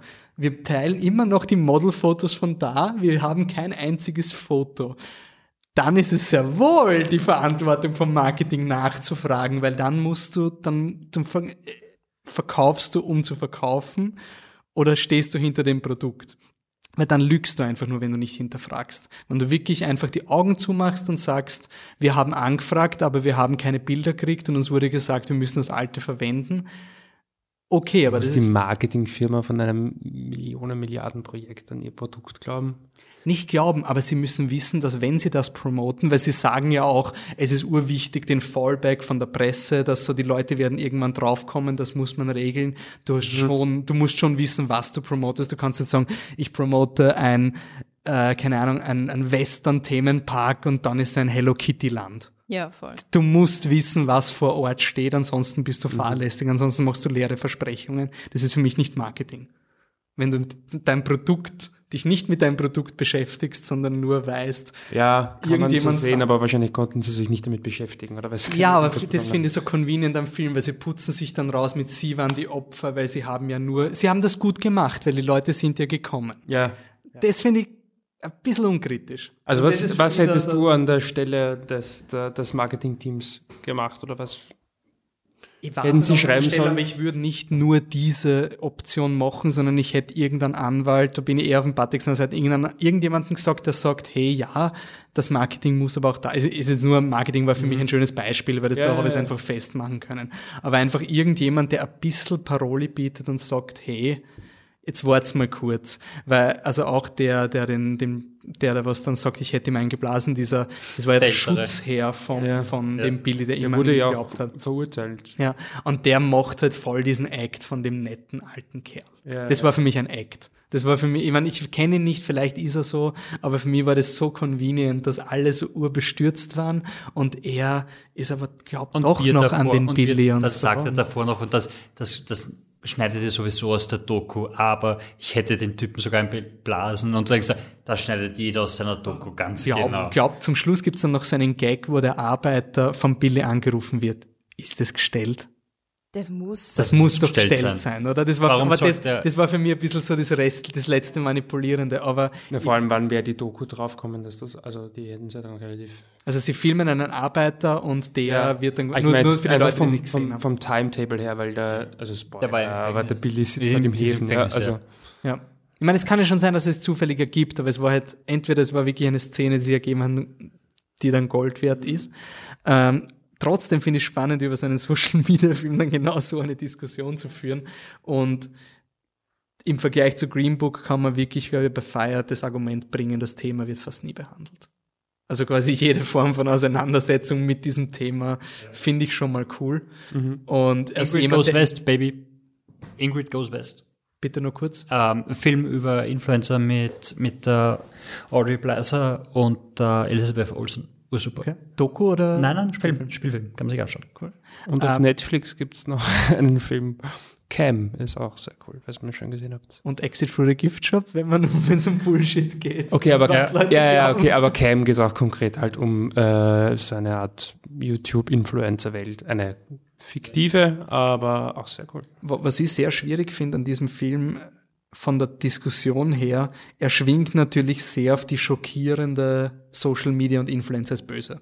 Das ist schon sehr, Ja, wobei ich da auch finde, da, da bin ich mir ein bisschen rausgekupft, weil ich mir gedacht habe, also halt die, dann die, die, die Models. Die Models den- haben die das Models geteilt. Ja, so. also, also kommt's leid. Ich meine, das ist ihre Aufgabe. Ich meine, wenn, wenn wirklich, ich, ich habe es nicht nachgelesen, aber wenn wirklich Feiert quasi schuld daran ist, dass sie jetzt Werbung als Werbung raushauen müssen, dann gut, dann hat es wenigstens was Ja, gebracht, weil die Zwölfjährigen fallen jetzt Ja. immer noch drauf ein, aber trotzdem. Okay, Ja, aber das ist halt wirklich dieses. die können wirklich nichts halt was dafür. Systematisches auf 20. Ja, Models aber vor allem, die können wir wirklich nichts dafür. Ja, vor allem, das war wahrscheinlich in ihrem Vertrag, oder? Weil es Was wird die ja, werden wie, gebucht wie, die, für- wie die Models das teilen, gibt es auch eine Szene, wo sie so sitzen und sagen, ja, wieso taggen sie uns nicht? Die sind verpflichtet, uns zu taggen. Also es wird in der Ja. Doku etabliert, die Models haben Ja, Anweisungen das mit dem Vertrag. ja- das ist ja so. Ja. Ähm, deswegen, was, was ich halt einfach spannend finde, diese Diskussion, ich hasse Instagram, es ist halt da. Also es hat jetzt keinen Sinn äh, zu sagen, boah, Zeta und Mordio, alles ist böse und, und die Kids heutzutage und alle deppert. Das wird halt nichts ändern. Es also ist so, aber auch nicht mal so, sorry, aber die Kids heutzutage, das sind alles Menschen in dem Film, die mit Instagram arbeiten. Die brauchen jetzt nicht mit dem Finger zeigen, weil die verdienen ihr Geld mit dem scheiß Instagram. Ja, ich Das meine, wie heißt das? Nicht, nicht ja. Fuck Cherry, aber wie heißt die Marketingfirma, die genommen irgendwas Cherry? doch, Jerry. Fuck, Fuck Jerry? Was Ja, ist das? genau. Ja, das das ist einfach ein Ur, ein, ein voll einflussreicher Account, der halt, weiß nicht, Ja. lustige Videos und sonst irgendwas Genau. postet und halt voll die, die Reichweite hat einfach. Die haben jetzt und das- Probleme, weil die von Komikern angeblich die Sachen klauen und deswegen Mhm. Ja, werden die das glaub urboykottiert ich eh. im Netz. Also jetzt gibt's quasi End Fuck Jerry oder so irgendwie, dass sie. Okay. Genau. Aber das war für mich dann zum Schluss, kommt er quasi mit der Keule mit, holy shit, schaut's mal, was die Technologie in uns auslöst. So quasi zwölf Models haben das geschafft, dass dann ein Schinken-Käse-Toast von einem tränenerfüllten Kind im, im, im Dreck gegessen wird quasi. So in so, es ist so diese, diese Klippe von dieser, diese Warnung vor Social Media. Ähm, Die ja sehr das- altmodisch ist irgendwie. Ja, ja, sie ist als, als, als, hätte es das früher nie gegeben mit Werbung, dass das. Naja, aber das meine ich gar nicht, sondern wir, wir schauen einen Film oder wir machen einen Film über ein Festival, das es quasi nur wegen Social Media gibt und wir, wir schauen es auf einen fucking Streaming-Dienst am Computer, wo wir dann nachher mit Hashtags auf Twitter umgehen und darüber diskutieren und die ganze Diskussion ist auf Social Media und der Film sagt, was schau, was die Models auf Social Media machen, so fucking Kylie Jenner hat 40.000 Kommentare auf einem Foto, was vor drei Tagen gepostet wurde. Ihr könnt's mir jetzt da, reden wir auf dieser Ebene über das, können wir nicht irgendwie weitergehen und einfach etablieren, dass das so ist und dass wir alle dafür anfällig sind und ab da diskutieren, weil immer dieses, Vor allem- oh, schau, was sie mit uns machen. Du es- bist auch auf Insta und das Ding, das Ding ist halt auch, auch das, dass das Festival ist nicht gescheitert, weil es ein Instagram-Festival ist, sondern weil es von einem Betrüger gemacht wurde. Es- weil wenn das, weiß nicht, die Typen, die das Glastonbury Festival machen, wenn die jetzt ein Instagram-Festival machen, wird das der geilste Shit ever überhaupt, bla bla bla, und es findet statt, aber es, es hat halt, ein Typ hat das halt verkauft, der das für seine Zwecke missbraucht hat. Also das ist ja nicht mal ein Level, der ist Es erinnert Feiern. mich dann an diese Diskussionen, die ich oft habe mit älteren Leuten, die halt sogar vor Facebook Angst haben und die dann quasi bei den ganzen Politwahlen sagen, boah, Gott sei Dank bin ich nicht auf Facebook, weil diese ganzen Hassdinge, ah, boah, es ist alles schlimm. Gott sei Dank habe ich das nicht mehr, ja gut, toll, aber du liest halt die Österreich. Schön. Also es ist wirklich so ein, also du musst know your devil und, und quasi es ist nicht das Medium, über das er kommt. Da muss er bei dem Film schon, er, er, er macht nur zum Schluss das eher. Ich finde, der Film, während du ihn schaust, denkst du schon aktiv drüber nach, damit trifft er mal zumindest das, was er treffen sollte. Ich finde es arg, dass er nachher an das Bildmaterial kommt, wo er rauskommen ist aus dem, ich meine, ich weiß nicht, was der Typ Wer ist er und was? Ähm, der, der Billy kommt raus aus dem Gefängnis, nicht aus dem Gefängnis, aber aus der Untersuchungshaft. Ja, ja. Und er hat jetzt kein Geld mehr und lebt bei seiner Mutter im Keller. Irgendwie, bla. In Wirklichkeit wohnt er in irgendeinem Penthouse, weil er mit demselben Shit weitermacht und er kommt auf die Idee, filmt das alles. Also ich will einfach Ja, wissen, so. Wie sind die, wie sind an das Bildmaterial Ja, diese, rangekommen? diese kurze Phase nach dem Festival, wo er mit seinen Freunden ab, Ja, mit denen der wie- irgendwas wo dreht, ja. gleich weitermacht und quasi das nächste Big Thing irgendwie machen will. Okay. Passt. Ähm, Rating? Anne? Ich weiß es nicht. Okay, Michi? Spielst du die Festivalkarte? Ich es nicht. Ich weiß nicht, ob es ein so ein gutes. Ich, ich, ich, okay, ich tendiere jetzt zu empfehlenswert, weil ich, ich weiß nicht, ich finde, ich finde, es war halt wie ein, ist wirklich gemein, aber es war vielleicht wie ein unterhaltsames YouTube-Video für mich. Also eh cool, wann was sie alles rangekommen sind, also irgendwie, aber irgendwie das Feeling nachher ist ein, ist ein bisschen schal. Und deswegen ist es ein Das hat ein bisschen was von empfehlenswert. ATV-Doku, gell? Ja, und, ich. und ich mag ATV-Dokus, aber ich würde jetzt nicht sagen, dass das die tollsten Dokus sind oder so. Nein, das ist, das ist Leid, Leid schauen. Aber ich schaue es mir Aber halt es ist nicht an. so extra. nein, nein, Nein, nein. eh nicht. Also ich finde, es ist- steht noch über Leid schauen. By the way, wir haben mit Köln noch nicht gesagt. Muss- Köln. Muss, noch, muss noch im Podcast sein. Also ich würde eher sagen, ein starkes Empfehlenswert, weil es eben, weil es eben ein, eine, eine gute, aber mehr TV-Doku und ja, ich, ich Ich finde auch, es ist ein unterhaltsamer Film, der Genau. einfach Spaß macht und du kannst Voll. nachher einfach auch wirklich drüber reden, nur wenn du, wenn du wirklich drüber nachdenkst, dann kommst du halt drauf, wo da überall die Risse sind. Also von dem her, ja, ist auf jeden Fall empfehlenswert. Ja. Schon. Ja, ich finde es genauso. Es ist aber ein Film, wo, also, wenn der jetzt sehr gut wäre, ich glaube, es wird, also ich, für mich ist auch ein empfehlenswert, wenn ich wirklich sagen würde, das ist ein sehr guter Film. Es wird gar nicht, s- mein ja, wirklich super ist, aber es macht gar nicht so einen Unterschied. Also, so Voll, das, was ja. er erreichen will, macht er und dass er halt diese Dinge hat, wo man sagt, okay, da ist er nicht ganz ehrlich oder so. Ja, aber, also, es wird jetzt nicht irgendwie arrogant klingen, aber zum Glück bin ich dann reflektiert genug, um das halt zu sehen und dann ist es mir irgendwo auch wurscht. Also, Voll, also ich weißt, finde ihn empfehlenswert und ähm, ich finde es aber sau cool, dass es ihn gibt. Ich, das, das ist auch kann. das, was ich, weswegen ich mir schwer tue wegen dem Rating, weil ich ihn, weil ich ihn vielleicht fieserweise, aber nicht als Film sehe, sondern als ich schaue mir jetzt diese Geschichte an, wie es gelaufen ist. Also ich finde, es ist halt ein, der Film ist ein Träger für die Story. Aber jetzt, verstehst du, ich finde, das, was du vorher gesagt hast mit YouTube, es gibt ja oft so diese Dinge, wo du denkst, ah, okay, will man das jetzt nicht durchlesen, vielleicht gibt es quasi irgendwie ein Ja, Video. genau. Was. Ja, es muss jetzt voll. nicht das beste Video Ja. sein, aber ich, ich will ungefähr die Genau. Bullet Ja. Points, Ja. weil ich das passiv. Genau so ist es. Es ist halt, passt eh zu unserer heutigen Zeit eigentlich sehr gut. Also es ist eh genau das, was wir irgendwie. Es wie ist die Insta-Story unter den Doku. Ja, ja. Na, so schnell ist nicht weg. äh, ich finde es aber auch lustig, weil ich habe den Film auch empfohlen. Eh? Lustigerweise, es war sicher. quasi, ich hab, wir haben viel drüber geredet. es war dann quasi in der. Arbeit dann so ein. Hey, Sprachnachrichten Ziel- verschickt. Das ist ja, darüber, ist, ja, also. ist ja Zielpublikum quasi bei euch in der Arbeit. Voll, in Wirklichkeit, sicher. ja. Ja. Sicher, aber trotzdem, also dem haben wir alle. Also das ist so dieses Netflixen, dieses Netflixen, das fasziniert mich. Dieses so, hast du das Neueste gesehen auf Netflix? Aber sie schaffen es immer. halt Also, also ich, ich finde ja dieses, ah, Netflix ist so scheiße, weil die haben nur depperte Filme und so weiter. Mal, ja, aber sobald eine Serie aus einem Film redet sie alle drüber. Also kommt es mal nicht mit, ah, Netflix ist so schlecht, weil, ich sag's trotzdem. was? Aber ich schaue die ganzen Serien nicht. Ja, ich meine, dann kommt Sex Education raus, das ist, das ist echt progressiv und echt geil gemacht und echt super. Da kommt Fire raus, alle reden drüber, da kommt halt irgendein scheiß zukaufter Film, der furchtbar ist, aber der ist in einer Woche weg und dafür hast du Roma. Also, also dieses ganze Netflix-Bashing ist halt irgendwie so, ja, Roma ist ein Ausfall. Aber Ro- Roma ist ich sage jetzt mal, Velvet Ausnahme. Basso wird auch nicht schlecht sein, sondern halt auch wieder. Also, Weil Basso ist der Film von Von Dan Gilroy, der Typ hat äh, Nightcrawler gemacht. und Rogue One gerettet. Und dazwischen hat er noch einen anderen Film gemacht, den ich gerade nicht Tony Gilroy. Von mir aus auch Tony Gilroy. Ähm, einer der Gilroys. Jetzt hat man voll den Übergang. Ich weiß, ich habe es versucht, aber. Aber du brauchst noch ein Rating. Äh, auch empfehlenswert. Also Übergang, sorry, wir, wir spielen die Zeit zurück. Wir waren voll bei Netflix und Roma und solchen Sachen. War das der Übergang? Na, der Velvet Basso. Velvet Basso. Ah, Okay. Also auf den nächsten Podcast, oder nicht? Ja, genau. Patrick, wieso hast du Velvet Basso auf dem Ra- Radar? Hat das irgendwas mit unserem USP zu tun? Ja. was bringen wir jetzt Backerl, oder? Was? Danke. Ich verstehe es nicht. Mein- UPS? Ja. UPS?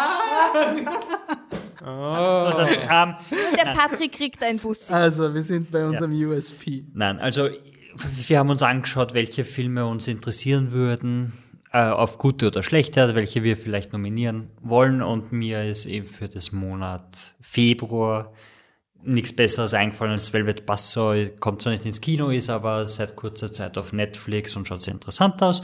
Ähm, hat einen coolen Trailer, hat Jake Gyllenhaal als Kunstkritiker. Es ist irgendwie, einer hat geschrieben, der Playlist hat geschrieben, ähm, Velvet Basso ist, ähm, äh, Wolfi, wie heißt der Film, wo sie alle sterben und vom Tod verfolgt werden? Final Destination in der Kunstwelt. Und wenn das wirklich gut. Final Destination in der Kunstwelt ist, dann bin ich full on dabei und dann wird's echt geil. Von dem her, ähm, Velvet Basso, ich bin gepasst. Micha, was steht bei dir im Programm? Ähm, ich habe ähm, Under the Silver Lake, weil weiß es nicht. Ähm, ich möchte schon ein Sterndal noch dazu tun. weil- Also es ist ja nur so eine also ungefähr jetzt Genau, also das Sterndal ist, ich werde ganz sicherlich noch, noch Weiß schauen. Ich glaube nicht, dass er mich sehr bewegen wird, aber falls doch, dann Weiß vielleicht ist der. der Film mit Christian Bale, äh, ähm, Hauptdarsteller Adam McKay ist Regisseur und der Genau, und es geht um den Dick Cheney, Jenny, Jenny, Janie. Cheney. Ähm, und wenn, wenn, wenn man weiß, wurscht ist und Under the Silver Lake ist eben mein Vorschlag, auch wurscht ist, dann wird es noch die Berufung werden. Aber ähm, wahrscheinlich, also wenn ihr mitreden wollt, dann müsst ihr wahrscheinlich Under the Silver Lake schauen von David Robert Mitchell, dem Regisseur von It Follows, der bei unserem Biennale-Podcast schon mal kurz vorkam. Der, die Kritik werden wir nie toppen. also ich hört lehne mich mal aus dem Fenster und sage, wir werden ihn nicht so sehr mögen wie der Alex. Das wird nicht gehen. Aber ich, hab, ich freue mich trotzdem auf den Film. Okay, Anna? Ich werde auf jeden Fall The Wife, die Ehefrau, schauen und Heißt auf Deutsch nicht die Ehefrau. heißt nicht Die Ehefrau. Frau des Nobelpreisträgers, oh? Jesus. Ein Deswegen Blödsinn. gehst du nicht in die PV, weil du denkst, was zur genau. Hölle ist die Frau des Nobelpreisträgers? Interessiert mich doch nicht. Aber auf Deutsch heißt das Buch von Mac Wolitzer Die Ehefrau. Ein Deswegen großartiges feministisches ähm, Werk, könnte man sagen, obwohl es nicht zu- ist nicht zu lang, also es sind 300 Seiten oder so. Ähm, wirklich, wirklich augenöffnendes, augenöffnendes Buch und deswegen will ich unbedingt den Film auch sehen, weil ich mir nicht vorstellen kann, dass das, naja, nein, ich kann es mir nicht vorstellen, dass das dem Buch gerecht wird, um einmal so diese Karte zu spielen. Das Buch ist gar nicht mehr so neu, oder? Nee, Das ist auch schon so an die 20 Jahre oder so. ne? großartig. Ganz im Sinne von Creed 2 nominiere ich eine Fortsetzung zu einem Überraschungserfolg, die nicht den gleichen Regisseur hat, nämlich der Lego Movie 2, The Second Part. Die Kritiken sind derzeit ungefähr so wie How to Train a Dragon 3. Also, Den schon wieder gesehen? nein, oder? leider nicht. Okay. Lego Movie, nein. Wird wahrscheinlich eh okay sein. Die Trailer haben mich jetzt nicht wirklich umgehauen, aber das war beim ersten Teil Ja. auch nicht so. Also Und ich glaube, ich glaub, Lego Movie 2 könnte eine, eine richtige, ein richtiger Feuertest für Phil Lord und Chris Miller sein, weil bei Spider-Verse haben sie auch nicht Regie geführt, haben Drehbuch geschrieben und da haben wir Einer. dann, ja, ich meine, beide stehen drauf, aber einer hat wirklich das meiste gemacht. Ich glaube, beide sind Producer und einer hat geschrieben. Und dann haben wir gesagt, so quasi, ja, wenn er schlecht wird, dann ist, weil sie nicht Regie geführt haben, wenn er super ist, ist es plötzlich nur, weil sie alles gemacht haben. Jetzt wird Lego Movie ziemlich spannend, weil wenn der auch gut ist, dann sind sie wahrscheinlich, wenn sie Writers sind, auch Also sie haben es geschrieben. Oder? Sie haben es geschrieben, ja, aber nicht Regie geführt. Also vielleicht are we in for something nice. Ähm, bis dahin gibt's dann noch ähm, Special Podcast zu Roma, Interview mit, äh, jetzt kann ich es ja schon sagen, Interview mit dem Special Effects Produzenten von äh, unter anderem Roma und Planet der Affen und Detective Pikachu, Bryce Nielsen, kommt in euer Podcast-Feed auf jeden Fall noch vor der Oscarverleihung. Ähm, es gibt einen Live-Podcast, wo ihr mit uns podcasten könnt am 16. Februar. Der geht dann auch online. Oscars sind, dann kommt Godzilla. Das wird cool dieses Jahr. Hoffen wir es irgendwie. Cool. Wenn Äh, Green Book gewinnt, dann, dann ist es schon ein gutes Jahr. Da ist sie mich happy. Patrick, Ja, nein, wo, ich wir jetzt, bauen wir unser Podcast-Festival. Wo, wo bauen wir denn das auf? Wo influenzen wir die Massen? Wenn wir das nur wüssten. Im Sperlhof. Wo Da sonst? influenzt du dich mit anderen Dingen. Sperrhof ist cool, aber du meinst mit- der hätte es eh nicht. Du meinst mit, mit Kunst, oder? Nicht so mit Er hat noch keinen Strom. schöner Kunst. Wie lange Mit schönen Bildern. Stimmt, aber wenn mehr als 20 Leute da drin stehen, dann sinkt man im Boden eh so ein. Ganz Was im Sperrhof. Ganz im Sperrlauf ist lustig, Also wir brauchen 20 Leute im Sperrhof. um ihn zu zerstören. Ja gut, Ah. Leute, wenn es jetzt noch plaudert, ich muss aufs Klo. Ich Okay. sage schon mal Tschüss. Äh, Facebook.com slash flipthetruck, Twitter.com slash flip unterstrich the unterstrich truck und Instagram.com slash flipthetruck. Wir sind überall mehr oder weniger vertreten. Schreibt uns an, bildet uns an, whatever. Wir freuen uns. Keine Dickpics. Keine Dickpics und jeden Mittwoch gibt's gibt's GIF-Abstimmungen. Das ist ja Ja, interaktiv voll. Wann haben wir diese keine Dickpics-Regel? Ich habe mir gerade vorgestellt. einstimmig overruled. Okay, passt. Danke fürs Zuhören. Bis zum nächsten Mal. Ciao. Tüdelü.